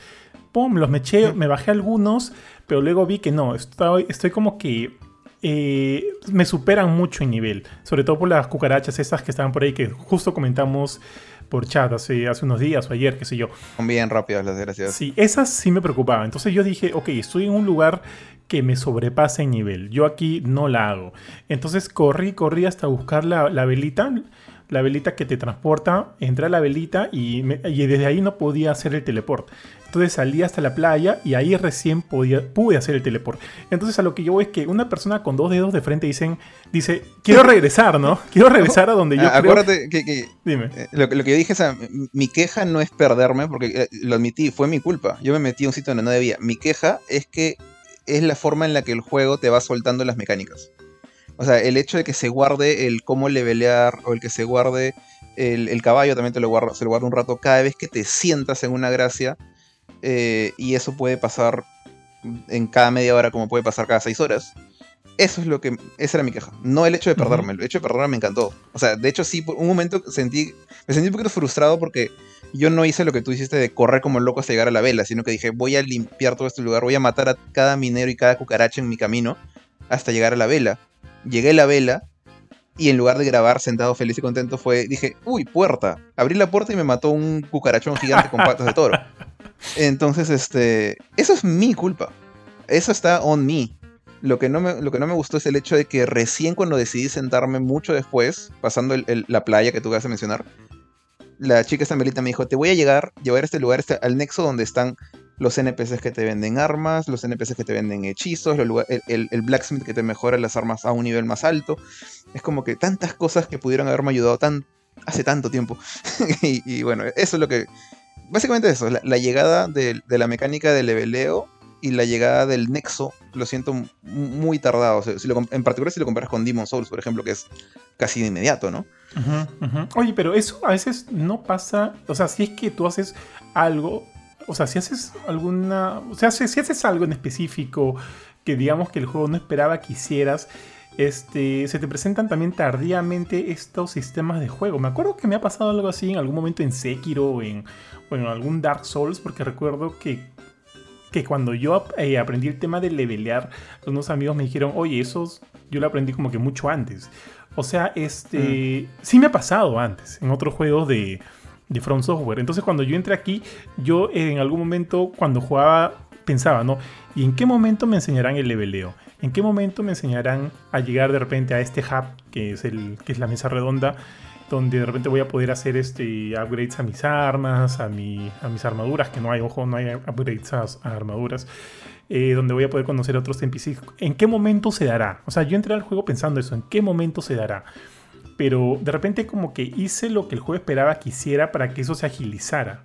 En cambio, tú de repente fuiste por otra, otra línea, ¿no? Otra línea. Ahí, yo, hice. Yo no he hecho mucho en realidad. Probablemente no he matado ni un boss, creo, salvo el lobo. Eh, y yo ya llegué a esa parte. ¿Te acuerdas que ayer, ayer te dije, Johan, oye, ¿entro acá o no entro? Y fue entrando ahí que. ¿Qué sitio era? ¿Qué, sitio era, tío? Eso, me, eso me llegaba, no me acuerdo. Es, un lugar donde hay un gigante eh, que está como que arrodillado y si quieres hablar con él solamente como que gruñe. Este. Ah, el típico Dark Souls Giant siempre Sí, y. Es por la puerta, por una puerta con un símbolo. No, afuera de la. Afuera de, es como un fuerte y afuerte, afuera hay un. Un este, como una especie de estatua gigante con alas. Eh, este, y los y bueno, los en general los este, los enemigos de ahí son muchísimo más fuertes que el nivel para que estoy. Pero la cosa es que recién sentándome en esa este en esa hoguera, digámosle, andamos con el nombre. Em, ahí, ahí Melina, me, en la gracia, ahí, me, ahí apareció este, la flaca y me dijo este, que me iba a llevar. Y me llevó, o sea, me llevó sin, sin tanto tema. Y habrá sido, pues, no sé, que a las 4 horas de haber empezado el juego, más o menos. Yo, sí, claro, el, el tema es que, o sea, si tú haces lo que el juego te dice que hagas al inicio, los tutoriales y los sistemas te los bloquean creo que en las primeras dos horas. A mí no me dijeron nada. no, sí, porque te dicen, sigue, sigue el rayo de luz que ah. genera la gracia. Ah, sí, eso tiene razón. Ya, Yo no le hice caso. Claro, ya, entonces, si haces eso, si haces eso y te, y te vas como que por, por los caballeros y llegas al puente y todo eso, claro. este, ahí, ahí ya como que te, te desbloquean todo, ¿no?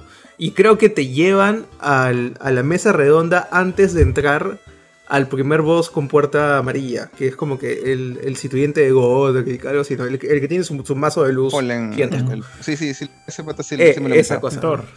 Eh, claro, claro, pero, pero, pero si eres soberbio, no, justamente ahí, ahí, te vas por tu lado. Ahí me pasó lo que yo he dicho que hago y quizás es una mala costumbre. Yo llegué, ah, justo antes de ese boss hay, una gracia, ¿no es cierto? No sé si te acuerdas, hay una gracia ahí. Sí, sí, en el pasadizo. Y ahí, sí, sí. Y ahora, ahora que lo pienso, quizás fue simplemente mala suerte, ¿ya? Porque yo puse eh, mi... E, este nuevo sistema que me encanta, que es mandar tu señal de multiplayer a, una, a un pozo donde se reúnen todas, que suele estar ubicado estratégicamente cerca de un boss. En, lugar de simplemente pintar en el piso como era antes, puedes mandar tu, sello de, multiplayer a, un lado, que es como un pozo comunitario. Yo hice eso y lo mandé al, creo que es el que está enfrente del boss. Y justo me senté en esa gracia y vi que Melina apareció como queriendo hablarme. Hizo, dijo, dijo una frase y me invocaron. Y, salió el mensaje, te están, te están llevando a otro mundo. Y Melina se paró y se retiró. Y me dejó a mí sentadito ahí. Y luego fue me mandaron al multiplayer, ¿no? Y cuando regresé a mi mundo, yo, yo estaba al costado de la gracia, sentadito, o sea, paradito más bien dicho. Y dije, bueno, no pasó nada, así que me senté en la gracia, le leveleé, apareció Melina, me leveleó. Y no mientras no aparece, no apareció, no, no la llamé. Solamente le leveleé de manera clásica y seguí, seguí mi vida. Y después cuando mucho después me senté en la gracia en la playa venenosa, volvió a hacer la misma jugada de aparecer para hablarme, pero no está en multiplayer, nadie me invocó y ahí me contó lo de la mesa redonda. O sea, creo creo que quería llevarme a la mesa redonda y de repente fue, fui tan piña que esa invocación me jodió todo el, el flujo. Dijiste la regla, no, no, tengo otros planes, tengo otros planes. Ahorita, ahorita no me ah, hables, ahorita no me hables. O sea, Están convocando. Tú ya estabas saltando multiplayer, pues, antes de, antes de tener las cosas claras. Oye, yo ya había, había matado como cuatro caballitos dorados ayudando a gente ahí. y, al mío lo maté solito, lo maté montando a mi caballo. Hicimos duelo de caballos con, con el centinela. Bravos. Sí, tío. Panchito, ¿tú qué tal? ¿Qué tal las primeras horas de juego? Ya, a ver, este. Porque es fácil, ¿no? Eh, yo soy alguien que siempre le ha gustado la idea de jugar un Souls. Nunca ha tenido las gónadas para meterse de lleno a uno. Pero siempre como que ha tratado de. De, de al menos toquetear cada uno. Dios, Dios mío, esto suena muy, muy mal. Ahorita va a decir la este, puntita. sí. Yo parece curchín. Eh, sí, o sea, a, los a los juegos donde les he invertido más tiempo, igual, igual ha sido poco, es este Dark Souls 3 y Bloodborne. ¿ya? Y también soy esta persona eh, que ya por, psicología mía, este, cualquier cosa que es mainstream lo rechaza, ¿no? Entonces también por ese lado rechazaba los Souls y por ese lado también, y eso va a tener mucho sentido luego, he rechazado por mucho tiempo tocar Breath of the Wild. Este juego es Souls of the Wild. ¿Mm? O, Breath of the Souls, como le quieran decir. Souls Impact. Este, esa cosa. Este, y eh, fue algo que con lo que me di cuenta este, creo que a la segunda hora que estaba jugando, que ya bueno, ya me habían desbloqueado todos los sistemas, no en la mesa, pero sí como que ya me habían explicado oh, a qué leveleas, acá guardas. Y bueno, si has jugado un Souls anterior, ya sabes que en los puntitos donde te sientas haces cosas, ¿no? Sigue sonando mal. Eh, ya. El tema es que. Quiero, cortar un Agarro mi cabeza. Pancho, para mencionar una última desgracia más. Eh, yo ahorita conseguí un, un Ash, estos, este, estas invocaciones de NPCs que te ayudan. Yo me acuerdo de ellos de la beta, pero todavía no me han explicado cómo invocarlos. No, espérate, los Ashes son habilidades especiales que le pones a tu arma. No, miento, este. Los, lobitos. Este, fantasmas blancos. Los lobitos, la, eh, la merluza. Encontré el espíritu de los lobitos. De los lobitos en la, ah, ah. venenosa, pero todavía no me explican cómo usarlos. Ya, ¿no te, has cruzado con ninguna flaca de colores azules que te habla? No. Pero, no, pero. ah, ya. Pero te, te, te eso todavía. Lobos, en realidad. A mí me dio ya los lobos. No, los... Sí, ella te da los lobos. Ella te da no, no, sé qué era, pero eh, estaba cerca de un perrito. Oye, pero. Un perrito, estos planuditos. Ah, bueno, ya dejemos a Pancho que hable. Ojo, que no sé si a mí me lo explicaron, pero me acuerdo que por ahí probando lo puse como si fuera un, un amuleto más. Claro, lo equipas. Exactamente, lo equipas y lo puedes usar. ¿No necesitas una, una, campanita como en el como en la Ah, sí. Sí, sí, sí. sí. y esa campana. Claro, pero la campana en teoría te la da una flaca. en, la noche, en la noche. Yo, yo, es, como si yo tuviera la munición, pero no la pistola. por así decirlo. Como Ari, como Ari. Claro, o sea, en teoría, si es que tú. Claro, si es que creo que. Si es que si vas a, a, las afueras del, inicio del forte donde está este gigante que cae del cielo. Ya, sí. Te bajas el gigante y de ahí regresas a la fogata donde está el primer blacksmith. ¿Ya? Ah, el que tiene su, burro. Y descansas ahí. Claro, sí, el que está de rojo. El, claro, el, el Papá Noel. Ajá y descansas ahí, te habla la flaca este azul. Ah, y ya como que te da la campanita para. Ok, no, no, ya bueno. Es, un lugar accesible y con el fast travel tan fácil que tiene este juego no hay ningún problema. Y, es from softwareesco. Sí. se siente medio. Claro, es, oculto. Sí. tienes que ser algo oculto para hacer eso, ¿no? Este, ya bueno, entonces. Había jugado el como que el Critical Path o el Main Path como que como buen este niño que está obedeciendo a su, a su papá, pero ahí me dieron el caballo y dije, ah, bueno, vamos a irnos por ahí, ¿no? Y me empecé a ir por ahí y este y llegó un punto de como que de eureka interna donde dije, "Ah, la miércoles, estoy disfrutando viajar con el caballo.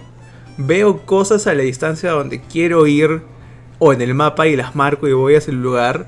Tengo un soundtrack súper como que calmador y ligero que me empila, pero a la vez también es bonito, pero también como que da este un poco de sentido tétrico a todo el asunto. Y dije, o, sea, si esto es Zelda o esto suena lo que me han dicho que es el Breath of the Wild, o sea, quiero eso, ¿no? Y siento que acá se, se siente muy bien por el hecho también de que O sea, hay miles de retos este, por donde veas, tú puedes elegir hacia dónde ir, pero también algo muy importante y algo, y creo que esto sí recae en el punto de, este es el Souls más casual, este, o el más accesible a casuales, es que si tú te vas por el Critical Path y te chocas contra una pared, usualmente en los Souls anteriores lo único que te quedaba era regresar y farmear las zonas donde tú hayas estado, ¿no? Hasta que le, le y continúas. Acá, o sea, te chocas contra la pared, agarras tu caballo, te vas a otro lado, vives 50 aventuras más y regresas, ¿no? Y se siente que ya el diseño no está tan. No está tan como que atado al, camino que From Software te ha, te ha diseñado, ¿no? Es simplemente. Tienes todos estos juguetes alrededor del mapa, anda a ver cómo juegas tú, ¿no? Y eso se siente, se siente bastante bien, porque es como que ya siento que estoy un poco entrando a un juego de rol en el sentido que yo estoy formando de cierta manera mi historia en este mundo, ¿no? Y se, siente bien, bien, bien, bien paja. Y ahora ya no eres un zombie asqueroso. No, no, tienes forma, forma, muerta en este juego, me he dado cuenta de ese pequeño detalle. Eso, no sé, bueno, no sé si lo voy a extrañar eventualmente, pero me acuerdo que siempre antes había pues modo zombie, modo vivo, ¿no? En, todos los juegos, eh, menos Bloodborne, ahora que lo pienso. Ah, bueno. Yo no lo extraño. Lo que, lo que sí diría que me ha decepcionado un poquito es este. Y que no tiene mucho sentido porque no, no tengo un contacto tanto con la franquicia. Es que, o sea, yo veo el repertorio de juegos de Front Software y tienes los Souls. Porque ya, bueno, se puede decir que Demon y Dark como que son de la misma familia un poquito, ¿no? Ya tienes los Souls, Bloodborne y Sekiro, ¿no? Títulos diferentes. Este, y cada uno como que tiene su identidad diferente, ¿no? Y, y tú juegas, tú lo juegas y comparten cosas, pero sabes, o sea, del main branch como que se, fueron yendo cada uno por su lado. Yo esperaba eso de Elden Ring, ¿no? Que sea como que una rama completamente diferente. Pero muchas veces lo siento Dark Souls 4. Este, con este, con este Open World, ¿no? Que si bien como que siento de que el hecho de que sea tan abierto ya como que es otro estilo diferente, pero esperaba un poquito más de cambio, ¿no? Porque, o sea, la temática y el mundo todavía lo siento muy, muy, muy cercano a los Souls este, como para diferenciarlo tanto de, resto, ¿no? Como, para decir, ya, esta es su, rama aparte de su nueva franquicia independiente de las demás. Yo siento que en gran parte, o sea, como, más o menos en mi narración, o sea, cuando decía el comienzo yo lo sentí Super Souls. O sea, con, el, el boss sorpresa al inicio, el tutorial después, hasta que abres el, mundo abierto. Eh, pero, o sea, sí, sí, yo creo que en gran parte se siente eso por la temática. O sea, esto es super medieval, tiene las mismas armas que en un solo. O sea, están las espadas cortas, eh, la espada pesada. Eh, bueno, encontré un Morning Star que no recuerdo haber visto nunca y me, gusta como girarlo tipo Simon Belmont. Pero aparte de eso, o sea, son las mismas armas de, los Souls. Y tiene incluso este sistema de, de skills. Como el, el, parry ahora es un skill, no es un, no es un, botón exclusivo, sino también puedes tener diferentes habilidades como ser un, un eh, tackle con el escudo gigante, esas cosas que viene de Dark Souls 3. Entonces sí se siente que va más por ahí y en particular el hecho que sea medieval, creo yo que es lo que más te hace sentir que es, es un Soul, si no es Bloodborne que era Lovecraftiano o Sekiro que era Samurai japonés, eh, o bueno, ninja en el caso de Sekiro. Se siente más eh, cercano a ese lado y de repente por eso es que trabajaron con Van Namco para este juego y no con otra compañía. Yo estoy de acuerdo con ustedes, totalmente de acuerdo. Este, sí, tiene, se siente como que si el ADN de Dark Souls está mucho más fuerte ahí por todas las cosas que ha dicho Jorge, ha dicho este eh, Panchito, sí, en efecto también. Digamos que como, pero sí siento que la identidad de este juego no es necesariamente sus sistemas ya conocidos o su setting más conocido, o su setting usual, ¿no? Que es este, este tema de caballeros y época medieval, sino es el mapa en sí, ¿no? El mapa en sí para mí es, es lo nuevo y es lo que me invita a entrar otra vez a este juego. Y, y siento que es ese es el diferencial aquí. Eh, pero sí estoy de acuerdo con Panchito. Pero alucina que no me la baja que se sienta tan similar a Dark Souls. O que digamos que en temas de, jugabilidad o de sistemas de juegos no haya tan, algo tan único como el tema de brazos de Sekiro. O el, tema de pistolas y más agilidad de Bloodborne. No me molesta porque me, me, gusta mucho Dark Souls y verlo en este contexto donde me da tanta libertad, me encanta, tío. Y no sé este, si a ustedes les ha pasado, pero si bien a mí también me, por momentos me recordaba un toque a Breath of the Wild, en el sentido de a ver a qué, a ver qué encuentro ahora. También este, a veces por momentos hasta, no sé si está bien decirlo, de manera visual, me recordaba incluso a Shadow of the Colossus. A ver por acá, este, yendo con mi caballo, a ver qué encuentro, qué bestia, qué bestia encuentro, ¿no? Me, lo, sentí un poquito similar a eso. Ahora, eh, creo que Panchito le dio en el blanco cuando hablaba acerca de cómo el mapa le recordaba una especie de. Creo que lo dijiste así, no sé, de, de Dungeon Master, este Panchito. Claro, o sea, siento, siento que estoy jugando una campaña de Dungeons and Dragons. Este. Bien, bien, bien emo, ¿no? O sea, bien, bien Claro. Y de, y de hecho, eso es este parte de lo que de lo que eh, fue la contribución de George R. R. Martin, porque como sabían, y de hecho esto fue parte del todo tema publicitario que se hizo alrededor del juego, fue que para, para Elden Ring, Miyazaki y todo el equipo de From Software contó también con el talento del novelista George R. R. Martin, conocidísimo por este, su serie de libros Canción de Hielo y Fuego, y acá este televisado como Game of Thrones, que, pucha, qué final para más feo pero fuera, fuera de eso, las primeras temporadas me parecen impecables. Entonces, como que también se siente esa mano ahí, ya que eh, no sé si a ustedes les ha pasado, bueno, de hecho, no, o sea, yo he jugado más que ¿Cuántas horas tienes Panchito en el juego? 20. Ah, bueno, tú ya tienes más. Eh, a diferencia de otros Souls, acá también como que la información y la historia del juego te la dan de manera dosificada y por partes y demás, pero siento que hay un poquito más, o sea, es un poquito, menos mezquino que los otros juegos al momento de darte información de lo que está pasando, al menos, o sea, desde el primer momento sabes cuál es, digamos, como que tu, tu deal, qué es lo que tienes que hacer y, y, bueno, ya lo demás ya te vas enterando de a poco, ¿no? A medida que vas encontrando NPCs y demás cosas por ahí. Pero sí siento eso, que como que el mundo está construido de otra manera. El mundo, el lore, me refiero al lore, está construido de otra manera y por ahí podría sentirse un poco la mano de George R. R. Martin, sobre todo en este momento de sentir, al sentirte que estás dentro de una especie de, de, Dungeon Master. No sé cómo se le dice, yo le digo Dungeon Master, ¿no? De este tipo de, tableros Dungeon Master del, de RPG. De juego de rol. De juegos de rol. de juegos de rol. De juegos de rol. Y eso sí se siente, eso me gusta también. Eso me gusta también. Ahora, este. Muchachos, algo sí que a mí sí me la baja un poco. Y para serles bien sincero, igual, o sea, siento que no es que arruine mi experiencia con el juego. Este, es que sí sea. Me gusta que sea accesible. Pero siento que hasta un punto es tan accesible o sea, tampoco, bueno, si me voy a otra zona donde evidentemente estoy desnivelado por completo, como, lo que le pasó a Jorge, el, probablemente va a ser imposible que siga avanzando, ¿no? Pero si estoy yendo como que a mi ritmo por donde debería ir enfrentándome a los enemigos y a los jefes que están más acorde a mi nivel, siento que el juego no es tan difícil. Por ejemplo, el primer boss boss que está justo en este castillo antes de un pasadizo, Creo que lo habré matado a la, tercera vez, sin ayuda, no invoqué lobitos, no invoqué nada, sin ayuda, simplemente aprendiéndome bien sus patrones. Y al segundo boss, que está un poco más allá, tienes la chance de invocar a un personaje que encuentras por ahí. O sea, no es que utilices tu, patita, tu dedito de invocación. ¿Ah? Roger, Roger el mago, me acuerdo. Yo, yo me memorizó su nombre ese pata porque hemos peleado tantas veces juntos. No, no, no, era una flaquita. No, no, una es flaquita. Ah, ya. Sí, es, es Shina la princesa guerrera, pero. Tal cual, tal cual. Ah, ella, ella, Como que la puedes invocar y te ayuda. Y creo que ese boss. Eh, ahora, estos bosses tienen como que dos fases en sus, en sus mechas. creo que la maté a la segunda, a la segunda o la tercera. Entonces, como los mataba tan rápido, yo pensaba, o me he hecho eh, más, más habilidoso con la edad, tío. O he estado jugando, este. O qué sé yo. Pero. o el juego está muy fácil, pero no me está costando tanto. Aparte que este... Me, para ese momento también mis armas ya les podía poner habilidades distintas y estaba tratando de crear como que un arma que me ayude bastante dependiendo de la pelea y demás. Entonces como que esas cosas me facilitaban un poquito la experiencia. No creo que la llegue a arruinar porque reto hay.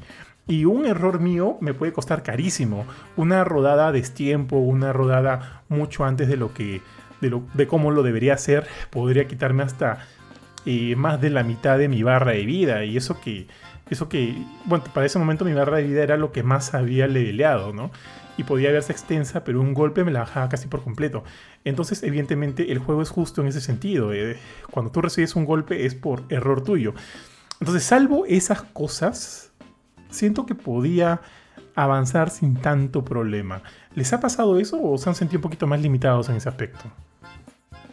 Mm, o sea, yo, yo he detectado el potencial de romper el juego dependiendo de cuán escurridizo y este y como que avesado seas hacia dónde te vas a explorar.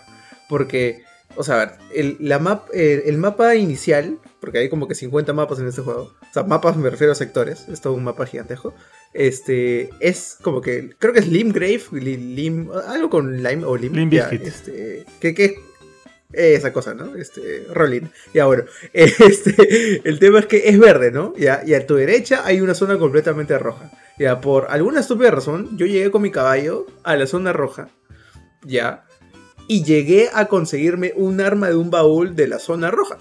Aun cuando todavía no, no había pasado casi nada de la zona verde, ¿no?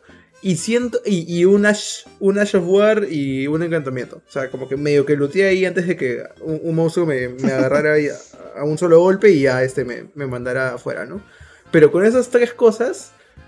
Se me ha hecho bien fácil pasar todo, eh, toda el área verde, ¿no? Y es, es el problema, entre comillas, de que, o sea, te puedes ir a una zona bien, bien agarrar los drops de ahí y, y regresar a tu, a tu camino normal, ¿no? Este, pero aparte de eso, bueno, como yo soy el noob acá, yo habré muerto unas este, 15 veces con, con Thor y este y unas 10 con, con Godric, ¿no? Así que este no, tengo mucho mucho que reclamar en, ese aspecto. Eh, o sea, a mí lo que me gusta del juego es que en realidad tú eliges tu nivel de dificultad, o sea, no eh, el juego tiene eh, enemigos sencillos, enemigos más complicados. Y dependiendo del camino que decidas tomar, pues el juego puede ser más o menos difícil. Y el, tema es que al final, como todos los Souls hasta ahora, eh, todo está en manos del jugador, ¿no? ¿no? hay una guía, no hay un quest tracker, no hay este. No hay cosas así que te, que te lleven de la manito ni nada por el estilo. O sea, ahí tú puedes decir, sí, el juego está más fácil que los otros Souls, pero ¿de verdad está más fácil? O sea, pregúntale al resto de personas que se están subiendo, ¿no? Yo digo, o sea, este juego sí está pensado en ser un poco más mainstream, quizás, que el resto de Souls, pero no por eso ha, se ha convertido en, este, en Skyrim, ¿no? Digamos. Bueno, o sea, haciendo como que referencia con los demás Souls o comparación, eh, Mm, yo creo que es hasta más difícil que Dark Souls 3. Pero es mucho más fácil que Sekiro, por ejemplo. Entonces, sí, yo creo que es uno bastante intermedio. No es el Souls más fácil de todos, creo que eso es eh, Bloodborne, honestamente. Eh, creo que, a pesar de que es mi favorito de todos hasta ahora, eh, de todas maneras, yo diría que Bloodborne es el más fácil que he jugado. Pero este de acá está muy por debajo de Sekiro en nivel de dificultad. Así que yo creo que es un buen punto medio. Tío, me había olvidado lo fácil que, fue Dark Souls 3, alucina. Me había olvidado. Ah, sí, ese es más fácil que este. Sí, sí, sí. Ese es mucho más fácil. Sí, me había olvidado lo, fácil que era. Me acuerdo que Dark Souls 1 lo, lo recuerdo Yuka porque era el, creo que un poquito el golpe de... O sea, yo ya venía de jugar Demon Souls. Y ya sabía más o menos a qué, a qué me enfrentaba, ¿no? Pero sí recuerdo a Dark Souls, este... O sea, me recuerdo a mí frustrándome, perdiendo una y otra vez con, con, X, con X jefe, ¿no? Durante Dark Souls 1. Me acuerdo que Dark Souls 2, que ojo, no me gustó, también lo recuerdo medio yuca, pero Dark Souls 3 recuerdo haberme paseado, tío. Este... El gran problema con, con Dark Souls 2, a mí la gente no le gusta, y honestamente yo no me acabo de Dark Souls 2, es, este, es el, el hecho de que según lo que entiendo, porque no, no, no, he, avanzado tanto en ese juego como para decir que, tengo una decisión, una, opinión final, eh, la dificultad de ese juego se siente más artificial. O sea, se siente como que puesta por poner. O sea, enemigos en, en un pasadizo chiquito, enemigo gigante, o, enemigos súper fuertes desde el primer desde el comiencito para que te pierdas y, piensas que el camino es otro. No se siente tan. No sé, como que el flujo de dificultad no se siente tan puesto, de una manera tan cuidadosa como los otros. Sí, sí, tal cual, tal cual es eso. Tiene que ver con eso. Y de hecho, esas fue una de, de las críticas más comunes que se dieron en torno al juego. Pero, pero bueno, en fin. Bloodborne también lo recuerdo este, fácil, pero no tan fácil como Dark Souls 3. Eh, pero. Siento, tenía que pensarlo Siento, siento que. Mira, si para mí Dark Souls 3 es el más fácil, luego pondría yo este aquí, ¿ah? Y luego recién Bloodborne. Mm, quizás, o sea, yo tengo. mis recuerdos de, Bloodborne están muy. Muy relacionados con mi segundo run. Eh, que fue ya cuando jugué el DLC de Old Hunters. Y. Y bueno, y tenía la Moonlight Sword, que es tremenda. Destruye, destruye dificultad en ese juego. Eh, entonces, quizás por eso estoy un poquito confundido. Pero recuerdo haber pasado Bloodborne con mucho menor problema que, no Demon Souls o Dark Souls 1 pero el que de todas maneras el que se lleva el premio de más difícil y lo mantengo es Sekiro. Sekiro sigue siendo como que el más duro en ese sentido, el que más te exige tus reflejos, el que más pide que seas capaz de hacer 10 parries seguidos si es necesario y, no tiene ningún, ningún problema en hacértelo recordar cada vez que encuentres un nuevo boss. Sekiro es Yuka, de todas maneras. Ah, dos cosas. Algo que también podría jugar en contra de la dificultad de Bloodborne es que, tío, Junior lo ha pasado. Entonces, de repente, en verdad, en verdad no es, no es difícil. el, juego no es difícil. No. Dime, dime. No es difícil. quizás, quizás es más fácil que Dark Souls 3. O sea, Dark Souls 3 yo recuerdo que fue fácil. O sea, por eso digo, quizás Bloodborne es un poquito más difícil porque lo jugué primero Bloodborne y luego jugué Dark Souls 3. Pero. Pero no es, definitivamente. Es, yo siento que este de acá es más difícil que cualquiera de los dos, ¿no? Es más difícil que Bloodborne. ¿Sabes por De repente está bien porque me perdí. Puede ser, Porque ¿sabes también qué me hace sentir que es más este.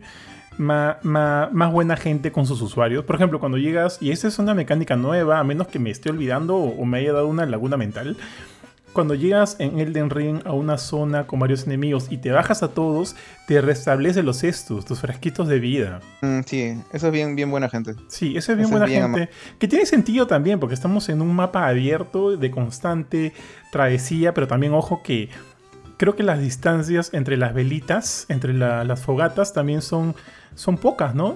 usualmente hay, hay bastante cerca, son bastante cerca por donde, por donde das paso. Entonces esas son cosas que, facilitan mucho la experiencia, las hacen más, más eh, como dijeron hace un ratito, casuales, las hacen, hacen, hacen del juego un poquito más casual. Entonces es como que esta, esta suma de cositas... Ah, y también, también el hecho de que puedes revivir no ah, solo en la última mm. fogata ah, que reviste, sino en estas estatuas de, sí, de, quien sea, sí, esa cosa. Sí, que están uh, casi siempre es al costadito del boss, sí, tal cual. O al costadito de un. No, están como en la mitad. De un área. al costado del boss está la gracia siempre. O no, a veces. Y la cosa esa es como un checkpoint intermedio entre gracia y gracia. Claro. Eso, eso más cuando. Creo que. O cuando te mueres en el mundo abierto como para que no tengas que backtrackear todo. Porque ya sería bien frustrante que te mueres y te manden a, a, San Quintín. y también para calabozos este, grandes, creo que también he encontrado una que otra que, está por ahí regada. Este, hay una cosa que sí, o sea, yo incluso siento que eso de matar a todos y recuperar tus estos puede hasta ser explotable.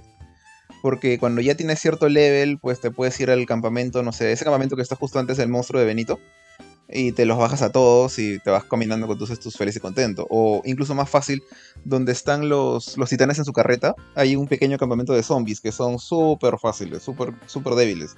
Y también te los estus. Entonces creo que es como que te puedes conseguir zonas de farmeo incluso para... No para conseguir experiencia porque son débiles, no, no te sirven de nada cuando tienes más level pero igual recuperas eh, curación. Entonces puedes hacer esa, ese pit stop ahí. Ah, ojo, ojo, pero, pero no es que te recupere todo. O sea, por ejemplo, si, si tienes 10... No, te recupera la mitad, creo. O sea, si, si, llegaste ahí con 10 estus, si llegaste ahí con 10 estus y tomas y te, consumes uno, te recupera al, al, a, a, 10. O sea, al número de estus con los que llegaste originalmente. No te va a subir a 11 o a 12. Ojo. Pero igual te mm, recupera. ah, pues. ok. pero, igual te recupera lo que Hasta creo que es un más uno nomás, ¿ah? Mm, no me acuerdo si es más uno, pero me acuerdo haber. Realmente me es más uno.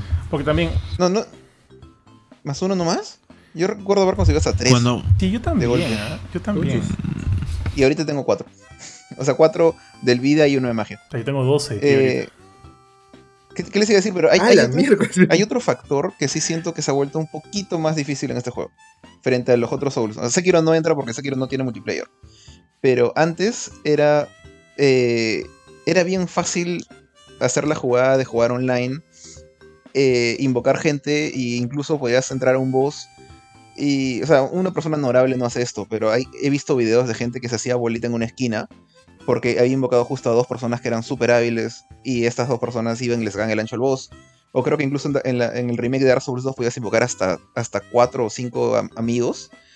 eh, creo que cuatro amigos y te invadían dos personas y podías hacer una batalla campal pues, que terminaba destrozando al pobre boss.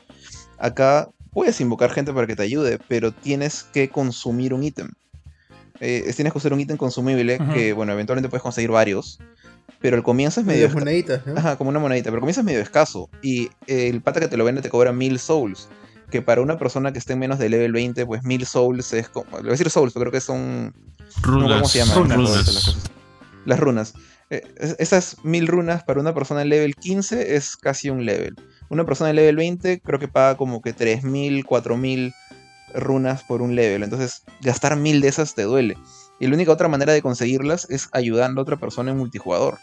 Entonces no puedes, como antes podías, invocar siempre a tu favor en tu mundo, invocar gente y volver a insistir, invocar gente y volver a insistir. Porque cada vez que invocas gente y fallas contra un boss, no vas a poder volver a hacerlo hasta que ayudes a otra persona o que vayas y pagues tus mil souls. siento que ese detallito como que te ya no te hace tan dependiente de esa jugada que podías usar antes, que era siempre invocar ayudantes, invocar eh, Sambros, como le decían antes. Mm, es, un poquito más limitado ahora. Es verdad, es verdad. Y alucina que yo incluso me he olvidado del tema de, que puedes invocar gente, porque usualmente no, no, pido que vengan a ayudarme. Una vez intenté, pero nadie apareció, tío. Ay, disculpe usted. No, tío, pues. intenté, me tiraron un pollo, nadie, nadie vino a mi rescate. Y dije, escucha, ¿sabes qué? Mejor confío en mis, en mis fantasmitas. Y siempre voy con mis fantasmitas. Mis fantasmitas ya los tengo leveleados al máximo. Y es como que ¿Se levelean? se levelean. Los son, son, son, una mentira. Se le... no sé.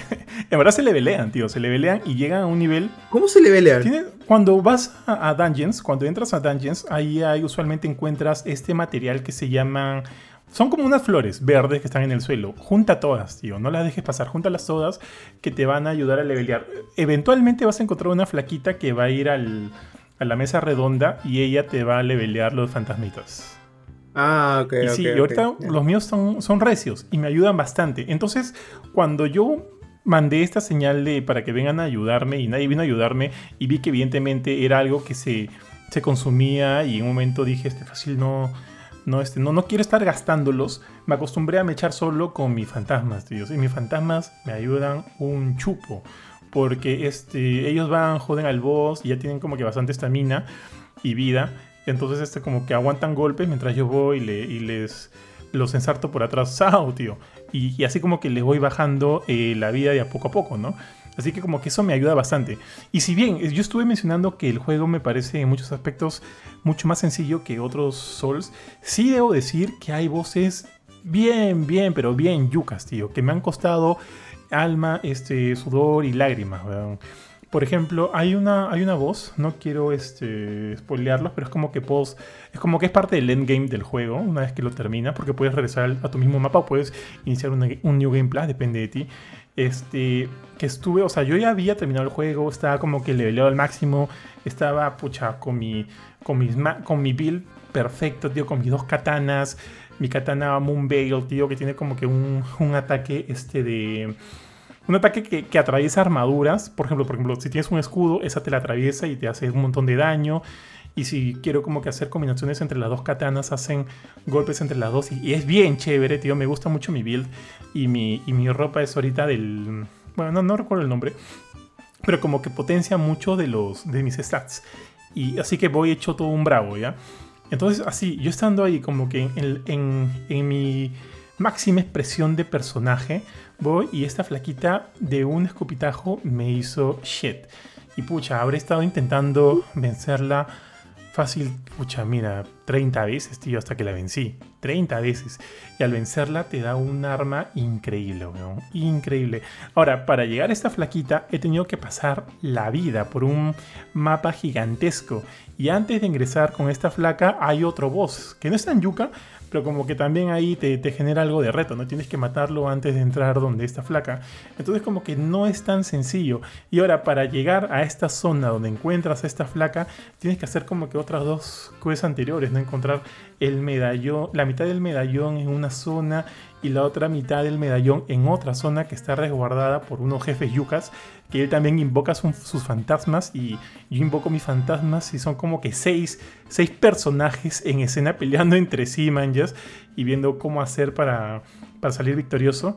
Y una vez recién eh, vencido este boss, me dan esa mitad. O sea, es como que es un. Es bien enrollado todo, ¿ya?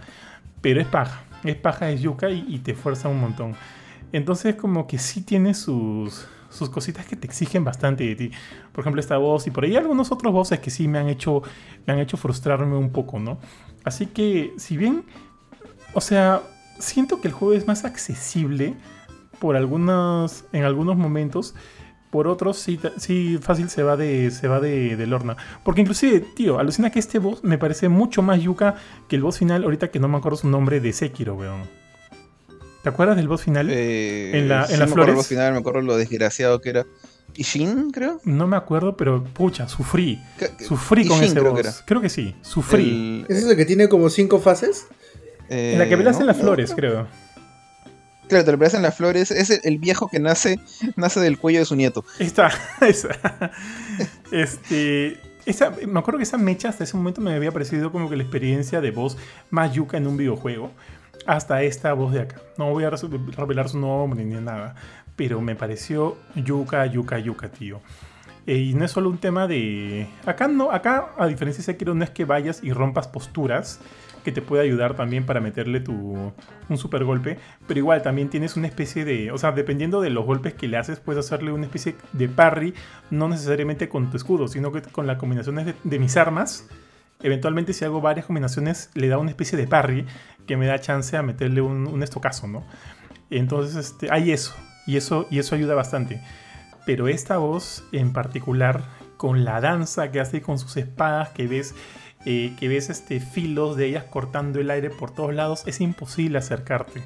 Entonces es por ello que luego de intentar enfrentarme a ella, tuve que llegar a uno de mis usuales spots de farmeo. Tengo tres panchitos y cuando necesites ya llegues al nivel 25, me dice la voz, yo te doy el, el dato del, del spot del farmeo para el nivel 25. Tengo para nivel 25, para 70 y para cuando necesites más de 100.000 runas para levelear.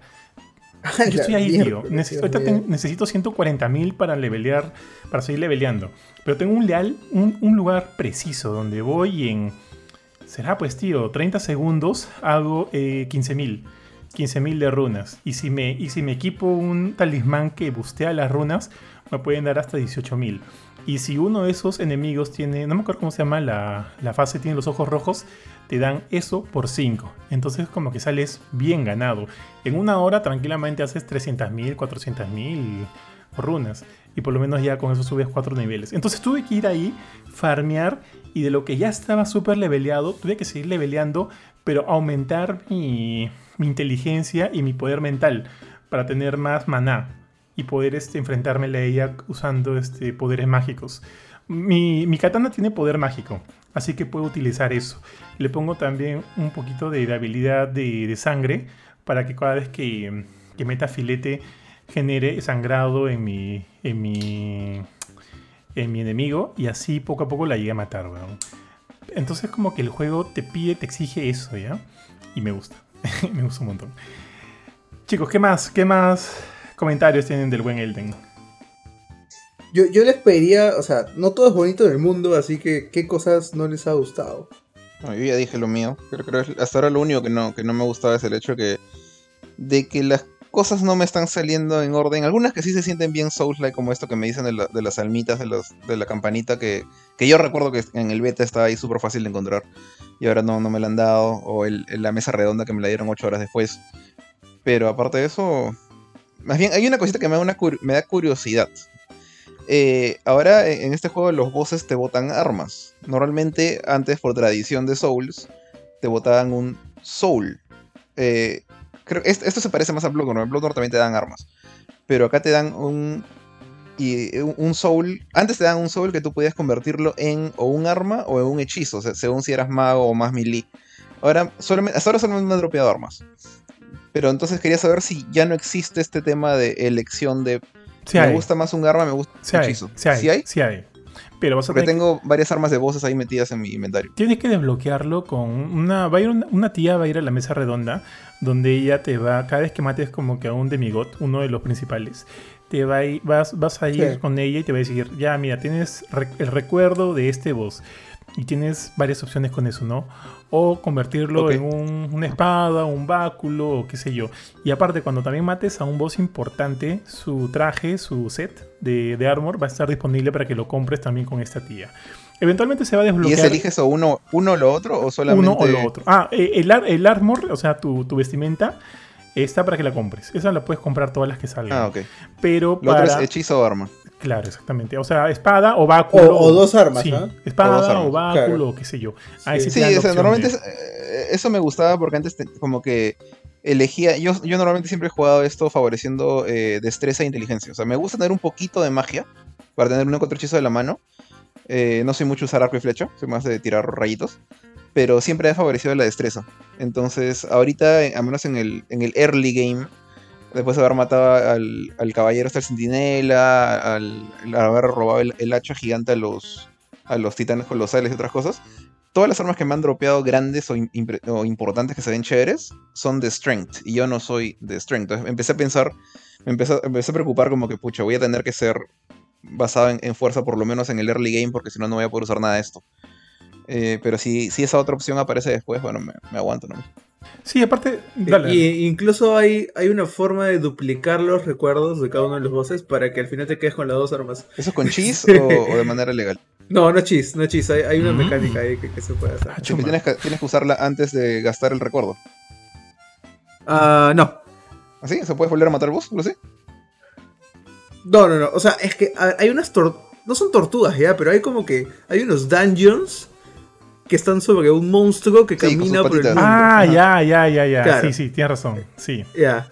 Si tú le haces clear a ese dungeon, te dan una cosa que puedes usar con la vieja para como que volver a usar el recuerdo y sacar la otra arma. Aplicar un, un- era recuerdo antiguo. Ok, ok. Sí, sí, Chévere, sí. está chévere. Es la Entonces, otra, la otra, es no, verdad. esa era mi pregunta. Me da curiosidad porque esas armas, o sea, las de en Dark Souls, las armas de los Souls eran las armas más chéveres. Al menos visualmente eran tenían habilidades bien locas. Me gustaban bastante. Y entonces quería saber. Pucha, tío, si te gustan las ¿Cómo era- espadas, cómo la yo te, te recomiendo, pero sí, encarecidamente a los tres, ¿ah? que se busquen la Moon Veil, o si lo están jugando en latino, el velo, el velo lunar.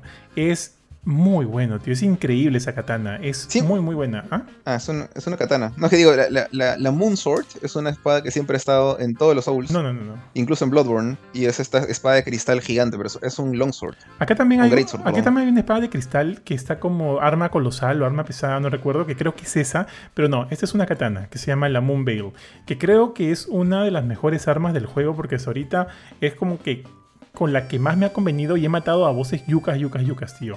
La Moon Veil, aparte del arma que, que, que te bloquea cuando matas a esta, este, este, fe- este jefe de, las que, de los que le hablaba. Pero ahorita que están iniciando el juego, no está tan al inicio. El, el arma, pucha, no, no me acuerdo cómo lo encontré. Voy a buscarlo en YouTube para pasárselo.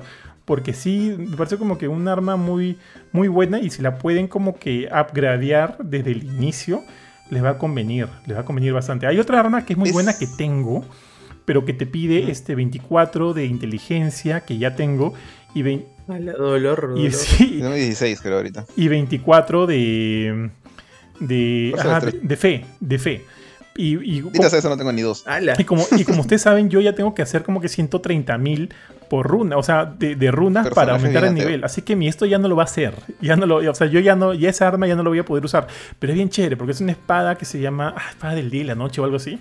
Y es una espada que, que su habilidad especial es meterte fuego y meterte el poder azul. Así que es muy, muy buena. Te puedes bajar como que un montón de enemigos en una y obviamente le hace bastante daño al jefe. Yo ya no, lo- ya no tengo acceso, o sea, tengo el arma, pero a estas alturas subirle 24 a, a, la fe no la hago, tío. Sí, va a ser en el New Game Plus, pero es que antes de ir al New Game Plus quiero terminar de sacar lo más que puedo en, mi este, en este run. Matar a los jefes que, que quiero matar y demás. Que creo que me falta ¿Qué poquito ya. ¿Qué tan escasa? Esta sería una pregunta más como de guía, pero ¿qué tan escasas son las piedras para mejorar armas? Porque cuando me, me raptaron estos mineros desgraciados, he salido con un botín súper gordito de esas piedritas, pero me he quedado como que pensando en, ¿las uso en estas armas que tengo que son de primeros niveles? ¿O me aguanto y me espero conseguir un arma más chévere y ahí las uso?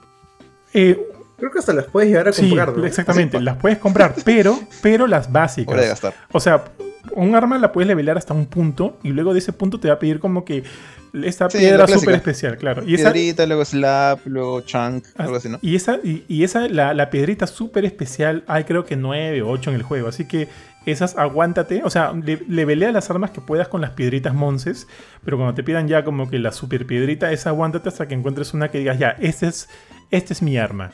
Y a, y a ti te quiero meter... Nueve, creo. Ajá. No, que son blancas, ¿no? La- las Sí, grandotas. que- Tengo, necesito una piedra. Ahorita ponte una piedra de dragónica, sombría, no sé qué vaina. Y estoy tratando de buscar como loco por todos lados y no la encuentro. Para subir el nivel máximo a un arma también que estoy leveleando. Así que esas, o sea, levelea las monces con las piedritas monces hasta que te pida una piedra buena. Ahí ya recién, recién considera este cambiarla o qué sé yo. Ahora, en cuanto a la pregunta de Pancho, sí hay una cosa que a mí me llamó mucho la atención cuando estuve jugando el juego antes del lanzamiento, es que en, eh, PlayStation, eh, y sé que el problema en es un poquito más complicado, pero lo que me pasaba en PlayStation es, por ejemplo, sentía que el pop-up era medio rochoso. Por ejemplo, a medida que yo iba corriendo, iban apareciendo las, o sea, los detalles, ¿no? Los detalles del, de- del, del gras, del pasto, los detalles de, de las texturas de los edificios cuando me acercaba, cuando me acercaba a ellos, y sí era notorio. Entonces, salvo eso, el nivel de rendimiento por ahí a veces bajaba un poco los frames dependiendo de algunas, de algunas cosillas o la cantidad de enemigos. Podían bajar un poquito los frames, pero nada que te moleste mucho. Pero el tema del pop-up sí era un poquito, eh, un poquito complicado, porque era imposible no darte cuenta. Salvo eso, que eran como que hasta ese momento mis únicas quejas que se mejoraron con un parche posterior al lanzamiento. Este sí era algo a tener en cuenta. Sí sé que la gente en PC ha tenido un problema un poquito más complicado que eso, ¿no? Y es más que ha llevado al juego a, a- a varios review bombs este, en, en estas últimas, en esta última semana. Pero felizmente. Pancho, Pancho hizo su explicación de- del por qué eso en un post de Philip, me acuerdo. ¿Ah, sí? ¿Qué fue, Panchito? Ah, ya, bueno, sin ir en mucho detalle, este, porque es medio técnico la cosa. Eh, Uh, la, la, Elden señor Ring está usando ¿no? DirectX. sí. Elden Ring está usando DirectX 12 en, Empecé. este, en PC, ¿ok? DirectX es una librería de desarrollo de videojuegos que apunta un poco más al tema gráfico, ¿ok? Y es proporcionado por Microsoft. El tema es que de, Direct, de DirectX 11 al 12, el 12 se ha vuelto mega poderoso, pero eso significa de que cuánta mano tú le tienes que poner a DirectX para que funcione bien, la cantidad de trabajo que tienes que hacer para que funcione bien hay- se ha incrementado un montón y tienes que hacer cosas más complejas para que todo funcione como que correctamente, ¿no? Entonces, lo que yo supongo que, está pasando es que eh, Software, como este al ser su primer juego en DirectX 12, este, no ha sabido manejar bien la librería, ¿no? Y lo que está pasando en PC es que eh, cada vez que un efecto visual o algún objeto nuevo en el juego sale, así lo hayas visto en tu anterior partida o no, hay un programa que se llama Shader que el, eh, que, el, este, que el juego tiene que compilar en ese mismo momento para poder mostrarte el efecto. Eh, pero si no manejas ese tipo de. No manejas bien ese tipo de, manejo de recursos de programación, el juego se, te- se te tanquea en performance porque el procesador tiene que literal parar de procesar el juego para compilar un shader, que es un tema como que medio pesadito, ¿no? Y eso está pasando cada rato en el juego, cada vez que sale un efecto nuevo.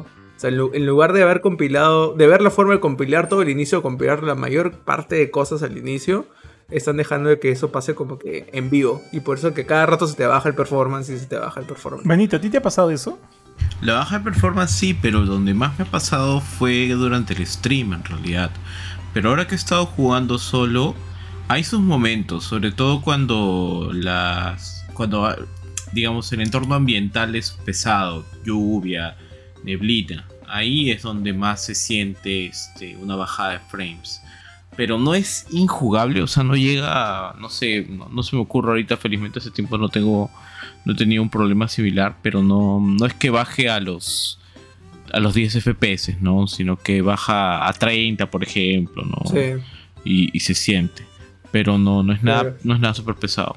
Sí, y de ahí. Claro, y de, de ahí vuelve, y de ahí subir, vuelve ¿no? a la normalidad. Es- O sea, claro, donde es sigue tema. pesado es si estás obviamente en una batalla donde necesitas una reacción rápida y se te traquetea un poquito, ¿no? Pero como dije, en el stream sí se siente más. Ahí sí había eh, más incidencias con respecto a, a esta bajada de frames que las que hay jugando solo. Ya, justo acabo de encontrar el post de Panchito. Sí, sí, sí, yo, yo lo leí, yo leí y dije, sí, claro, tiene todo el sentido del mundo. Porque incluso así es una comparativa con, con Call of Duty, que, que, se me demora como dos horas cargando los shaders, pero, pero lo hace por algo. Claro, sí. Todo que es Warzone y antes de que puedas jugar hay una barra gigante arriba que dice precompilando shaders, espérate papá. Este, y dura media hora, una hora, ¿no? Dependiendo de tu computadora. Entonces, imagínense toda esa carga de procesamiento que Call of Duty tiene que hacer al inicio cuando tú instalas el juego o cuando lo abres por primera vez. Elden Ring lo está haciendo cuando necesita hacerlo. No cuando no antes cuando puede como que aliviar un poco de ese tipo de carga. Entonces ahí está el, problema, el problema de los bajones. Pues. Ya, tío. Ya, tíos. A ver, estoy viendo aquí, muchachos, que ya estamos en las dos horas, casi dos horas y media de programa. Yo pensé que le íbamos a hacer más corto el día de hoy. Eh, pero me está gustando bastante. ¿Hay algo más que quieran comentar de, Elden? Yo tengo mi queja. y mi queja es este. Eh, o sea, este juego tiene un chupo de dungeons. Y un chupo de. O sea, contenido único que está regado por el mundo. Eh, pero no hay nada que me recuerde que ya lo hice. O sea, muchas veces he ido a un, a un, este, a un punto de teleport de un dungeon pensando, ah, a ver, voy a irme a este dungeon para bajarme el boss. Llego y, resulta que ya me había bajado el boss. Este, y no hay ni siquiera un checkmark o algo en, la leyenda del mundo que te diga, oye, por, por si acaso cayó no hay boss porque ya te lo bajaste. Tu marquita. Entonces hay. claro, tu marquita, algo así, ¿no? Entonces, este. Claro, y tú puedes dejar tu, tu marquita azulita, pero tiene cinco nomás y ya se muere la cosa. O, la de colores creo que también puedes poner. Pero este sí, o sea, hay cositas de UX en el mapa y en, menús que siento que como que le podrían meter un poquito más de cariño para... Al menos dime que, que dungeon ya, ya le hice clear, ¿no? Para no volver a preocuparme por él, o ese tipo de cosas. Puede ser, tío, ¿ah? puede ser. ¿ah? Aunque a mí me gusta mucho el, el, diseño minimalista del mapa, que no me diga absolutamente nada. Por ejemplo, y eso fue lo que también puso en la review, ¿no? Que el y también es una expresión que utilizó Jorge durante, la, durante el podcast de hoy, que el juego no te lleva de la manito en ningún sentido. Es más, cuando, por ejemplo, hubo un momento en el juego en que tenía que hablar con un NPC, entonces voy a hablar con el NPC y no sé qué pasa, que me llamaron o, Mila me dijo algo y como que le presté atención a, mi esposa a Mila y, como que no presté tanta atención al NPC y, y de repente me di cuenta que acabó la conversación con el NPC y dije, ah, ¿qué me dijo? A ver, voy a darle clic otra vez, ¿no? Y como que su siguiente eh, frase, sí, su frase fue como que, y, tengo mucha suerte. Y es como que, ¿ahora qué hago? Porque justo había llegado donde un gran eh, ascensor y no podía hacer que funcione el maldito ascensor. Es como que, pucha madre, ¿y ahora qué hago? Entonces, en ese sentido, este, al final encontré la respuesta por ahí, tío, teniendo este, mil aventuras más hasta antes de volver a llegar a ese punto. Entonces, el juego es, es bien, este, no, no te las. En ese sentido, sí es Yuka. No te la hace fácil al momento de, de, brindarte información. Porque, o sea, ni con el mapa, ni con las cosas que ya hiciste, ni a dónde tienes que ir por aquí, por ahí. Estamos tan acostumbrados a juegos como Assassin's Creed, pues, ¿no? Que, que todo, que el hub, el, todo lo que es en pantalla, el 50% es el hub de las cosas que tienes que hacer, ¿no? Y el tracker de tus misiones y de las más cosas. Y está bien, no digo que esté mal. Pero, este, pero acá es todo lo contrario, es tu mapita y, el mapa hasta que no encuentres como que los, los mapas, mapas para que se revelen los detallitos ya dentro del mapa, como está dibujadito, es una zona en blanco con puntos por los cuales de repente has encontrado velitas. Entonces hasta en ese sentido es bien, bien minimalista y, y como que me acostumbro a eso. No estaría de más que le den un check a los dungeons, como tú dices, este Panchito, a los cuales ya, ya he ingresado. No está de más.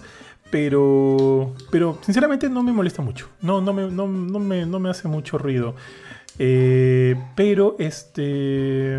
Pero sí te entiendo, sí te entiendo. Probablemente algo que tenga que ver con eso y, y me carcome la gana de, de, de, de, volverlo a ver es porque en, un, en, un, en, un, momento me encontré con un NPC que me dijo, oye, no me acuerdo muy bien la cómo era ya, oye, pero me metieron la rata y me han estafado y el estafador está en la iglesia que está al este de esta zona. Un, un, mi Ya, sorry, sorry, mi perrito estaba ladrando. Este, y me han estafado, me han metido la, la rata y el estafador está en esta zona, al oeste de esta iglesia, qué sé yo. Por favor, encuéntralo. Entonces quise ir, pero me perdí, al final no lo encontré y por ahí encontré otra cosa y me quedé haciendo otra cosa, ¿ya? y me gustaría volver a encontrarme con este pata para que me diga exactamente por dónde era. Y no lo encuentro porque ya no me acuerdo dónde fue que lo vi. Porque el mapa, como ya dije, es, es no, este, no, no te pinta las cosas. Yo podría haber puesto ahí una marquita en su momento, pero no lo hice y ya es mi culpa, pues. Pero, pero sí te entiendo por eso, porque sí me gustaría retomar esa quest, porque no me han dejado ni una cartita, nada, nada, porque tienes ahí en, tu, en tus inventarios cartitas de algunas cosas que tienes que hacer sí o sí, para encontrar alguna llave o alguna cosa. Pero ahí no, pues sí, ya como que siento que ya perdí la chance porque es tan extenso el mapa, entre comillas, que siento que no voy a volver a pasar dos veces por ese punto donde me encontré específicamente esa persona. Además, de repente esa persona ya no está ahí, sino ya me mandó el quest y ya se quitó. Y a menos que de cazuela encuentre a este estafador en algún momento, probablemente ya no voy a retomar esa, esa misión. Pero, pero sí, por ahí de repente eso, es un pesar. Me da penita porque me gustaría haber, haber sabido cómo acaba todo ese rollo. Pero bueno, pues ya, ¿qué le vamos a hacer? Algo. Sorry, ¿algo más, muchachos? Nada, tío, yo, yo ya quiero ir a jugar Elden Ring. Mm. estoy. Recién tengo 12 horas. Estoy día 23 y la verdad es que quiero matar un par de voces. Está, está, bien, tío. Entonces, si nadie más tiene algo más que comentar, yo creo que por ahora le hemos cerrado. Ya le dije, este ha sido mi primer 10 del año. Creo que merecido, al menos para mí. Para... Ah, ¿Ustedes cuánto le dan hasta ahorita? Considerando que, bueno, Jorge tiene pocas horas, Benito también. ¿Tú cuánto le das hasta ahorita? O, no sé, ¿se atreverían a darle algún puntaje hasta este punto? Yo creo que, Yo creo que ah. de 9 no baja. Yo creo lo mismo. Yo todavía le, pongo pocas horas para dar un, definitivo, pero en, base a las 8 horas que tengo que, que son suficientes para terminar muchos otros juegos, eh, sí también no le bajaría de 9, honestamente. Sí, yo estoy igual. Yo estoy igual, tío. ¿Benito? Yo también, no le bajaría de 9. Ya, tío. Sí, o sea, mínimo es un 9 este, este juegazo. Pero ya, ahora sí, entonces con esto llegamos al final. Recuerden chicos, muchas gracias a todos por habernos escuchado hasta aquí. Tenemos varias cosas eh, programadas para la semana. Recuerden siempre entrar a www.gamecore.com para estar informado con todas las cosas que suceden en la industria de los videojuegos. Esta semana también vienen más, más reviews. Hay varias que tenemos ahí en, en camino que estamos jugando ahorita. Vienen códigos también de juegos que estamos esperando ya para poder empezar este, por ejemplo, WWE 2K22, estamos esperándolo. Esperemos que llegue entre hoy o mañana. Eh, tenemos, ojalá. ojalá, que sí ya llegue pronto. tenemos algunos streams programados ahí. El día de mañana vamos a grabar este Batman, la nueva película del Wayne Pattinson con Paul Dano, mi papi Paul Dano, tío, que bestia, qué gran actor. Y este, de hecho, muchas cosas más que vamos a ir revelando a medida que pasen los días. Entonces nada, muchas gracias Benito, Panchito, Jorge. Les dejo chicos para que se despidan. Dale tío B. Bueno amigos, ha sido un gusto regresar al programa y a seguir hablando de videojuegos, sobre todo algo tan bacán como Elden Ring. Y ya nos estamos viendo en próximas ediciones a ver si... No sé si sigo manqueando en Elden Ring o jugamos algo más. Así que bueno, nos vemos y que tengan un buen fin de semana y una buena semana también. Eh, bueno, nada, yo también este tengo mucho camino por recorrer en Elden Ring, pero estoy más que contento con, lo poco que he jugado. Salvo por ese, esos temitas que, que he dicho realmente no son como que, uy, qué mal juego, que cómo es posible que haga esta cosa. Realmente son temas pequeños que muy poca gente va a sufrir por ellos, porque no, no creo que... yo no creo que la mayoría, más bien dicho, creo que la muy, muy pequeña minoría es tan necia como yo de meterse a un mundo, de, sobre lo que me comentan otras personas de nivel 40 cuando, son a nivel, cuando están a nivel 18. Así que eh, yo creo que es más tema mío, pero de todas maneras mi, opinión o mi, impresión ha sido sumamente positiva. O sea, perderte en este mundo que es tan grande como pues, cualquier mundo abierto moderno, o sea, tipo Horizon eh, Forbidden West, por ejemplo, pero que tiene esta esencia Souls de mundo muerto porque nadie, casi nadie te habla, pero al mismo tiempo está tan lleno de cosas qué hacer y explorar sin que nadie te diga ni siquiera un caminito por donde seguir más allá de lo que tienes dibujado en el mapa es bien, bien chévere, la verdad. Hacía tiempo que no que un juego no te da esa libertad de exploración tan grande. Y no por el hecho de llenar una lista de, check, de checkboxes de de hacer todos los iconitos que ves en el mapa, sino de simplemente conocer cada rincón. Porque los iconitos los pones tú. Como dijiste, Johan, es súper minimalista la cosa. Y es parte del encanto realmente. O sea, perderte en este mundo es algo. Ha sido un golazo por el lado de, de From Software, la verdad. Sí, bueno, yo este, estoy bastante empilado con el juego. No pensaba que me iba a agarrar tanto. Es más, creo que lo compré por, por mono de no de FOMO, más que este, por, por empilado del juego y me ha sorprendido. Este. Y. Y sí, o sea, quiero regresar. O sea, me estoy empilando tanto por los Souls que creo que en el eventual punto de mi vida donde pueda volver a tener la oportunidad de tener un Play 5 en mis manos y llamarlo mío, este, eh, creo que el primer juego que voy a jugar va a ser este, el remake de Demon Souls. Justo ahora Pedro me estaba comentando que él había conseguido 5 Play 5. no, no, en Nueva York dice que este, sí, platanitos, ¿no te acuerdas de él en Destiny? Eh, él, bueno, tiene, tiene su casa en Nueva York y, tiene su, su, casa acá, porque trabaja también acá en Lima. dice que en ambas casas hay un Play 5 y aparte consiguió 3 para familia y amigos. y, justo, le, comenté a que Pancho no había conseguido ninguno. me, decía que bueno, algún día salga, algún día salga. bueno, que él ya. de hecho, también lo había sufrido, me dijo que, estaba como que había puesto sus alertas en el celular, en Twitter y todo para aviso de cuando estaba. Su, tarjeta ya estaba de manera automática en, en, Amazon, en Best Buy, ahí listo para apretar el botón nomás. Oye, pero por ahí que el remake de Demon Souls también llega a PC, ¿no? Espero. Es posible, ¿eh? Puede ser, ¿ah? Sí, puede ser, puede ser. O sea, ahorita a PC han llegado exclusivos de Sony de, la generación pasada. Y hay, hay, ya no quedan muchos de la generación pasada que no han llegado, o sea, de los grandes. Ha llegado God of War, ha llegado Horizon, ha llegado los Uncharted. Solamente les falta... Bloodborne, chicha. Eh, no creo que... O sea, no creo que les interese mucho el Gran Turismo. Hasta donde tengo entendido por el lado de PC.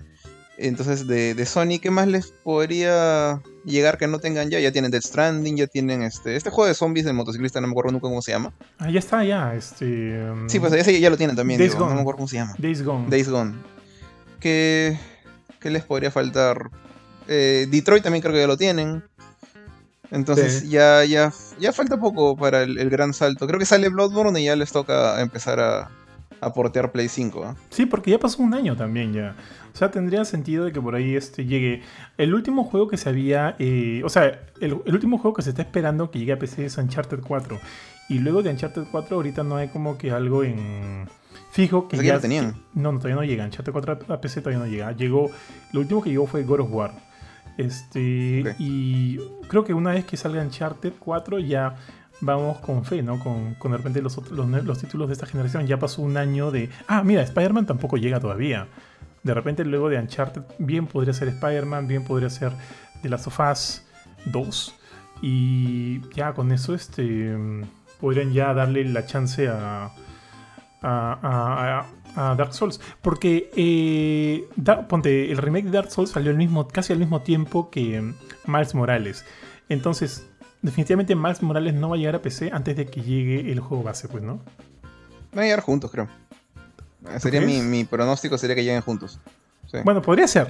podría ser. Va a llegar este Miles Morales. Claro, el Complete Edition con, el fake Peter. Sí, sí, puede ser, puede ser, tío. Ya, bueno, ya, si llega eso, ya, escucha, con fe eh, al, al, remake de Demon Souls, pues, que es un juegazo. Bueno muchachos, si ya estamos todos bien, entonces muchas gracias otra vez a todos por habernos escuchado hasta aquí. Eh, nos vemos en la semana, cuídense mucho, cuídense mucho sus familias. Otra vez muchas gracias Panchito, Jorge y el buen tío G. Y ya nos vemos el día de mañana para hablar del buen Pattinson. Cuídense mucho chicos, chao chao. Chao. Chao chao. Chao.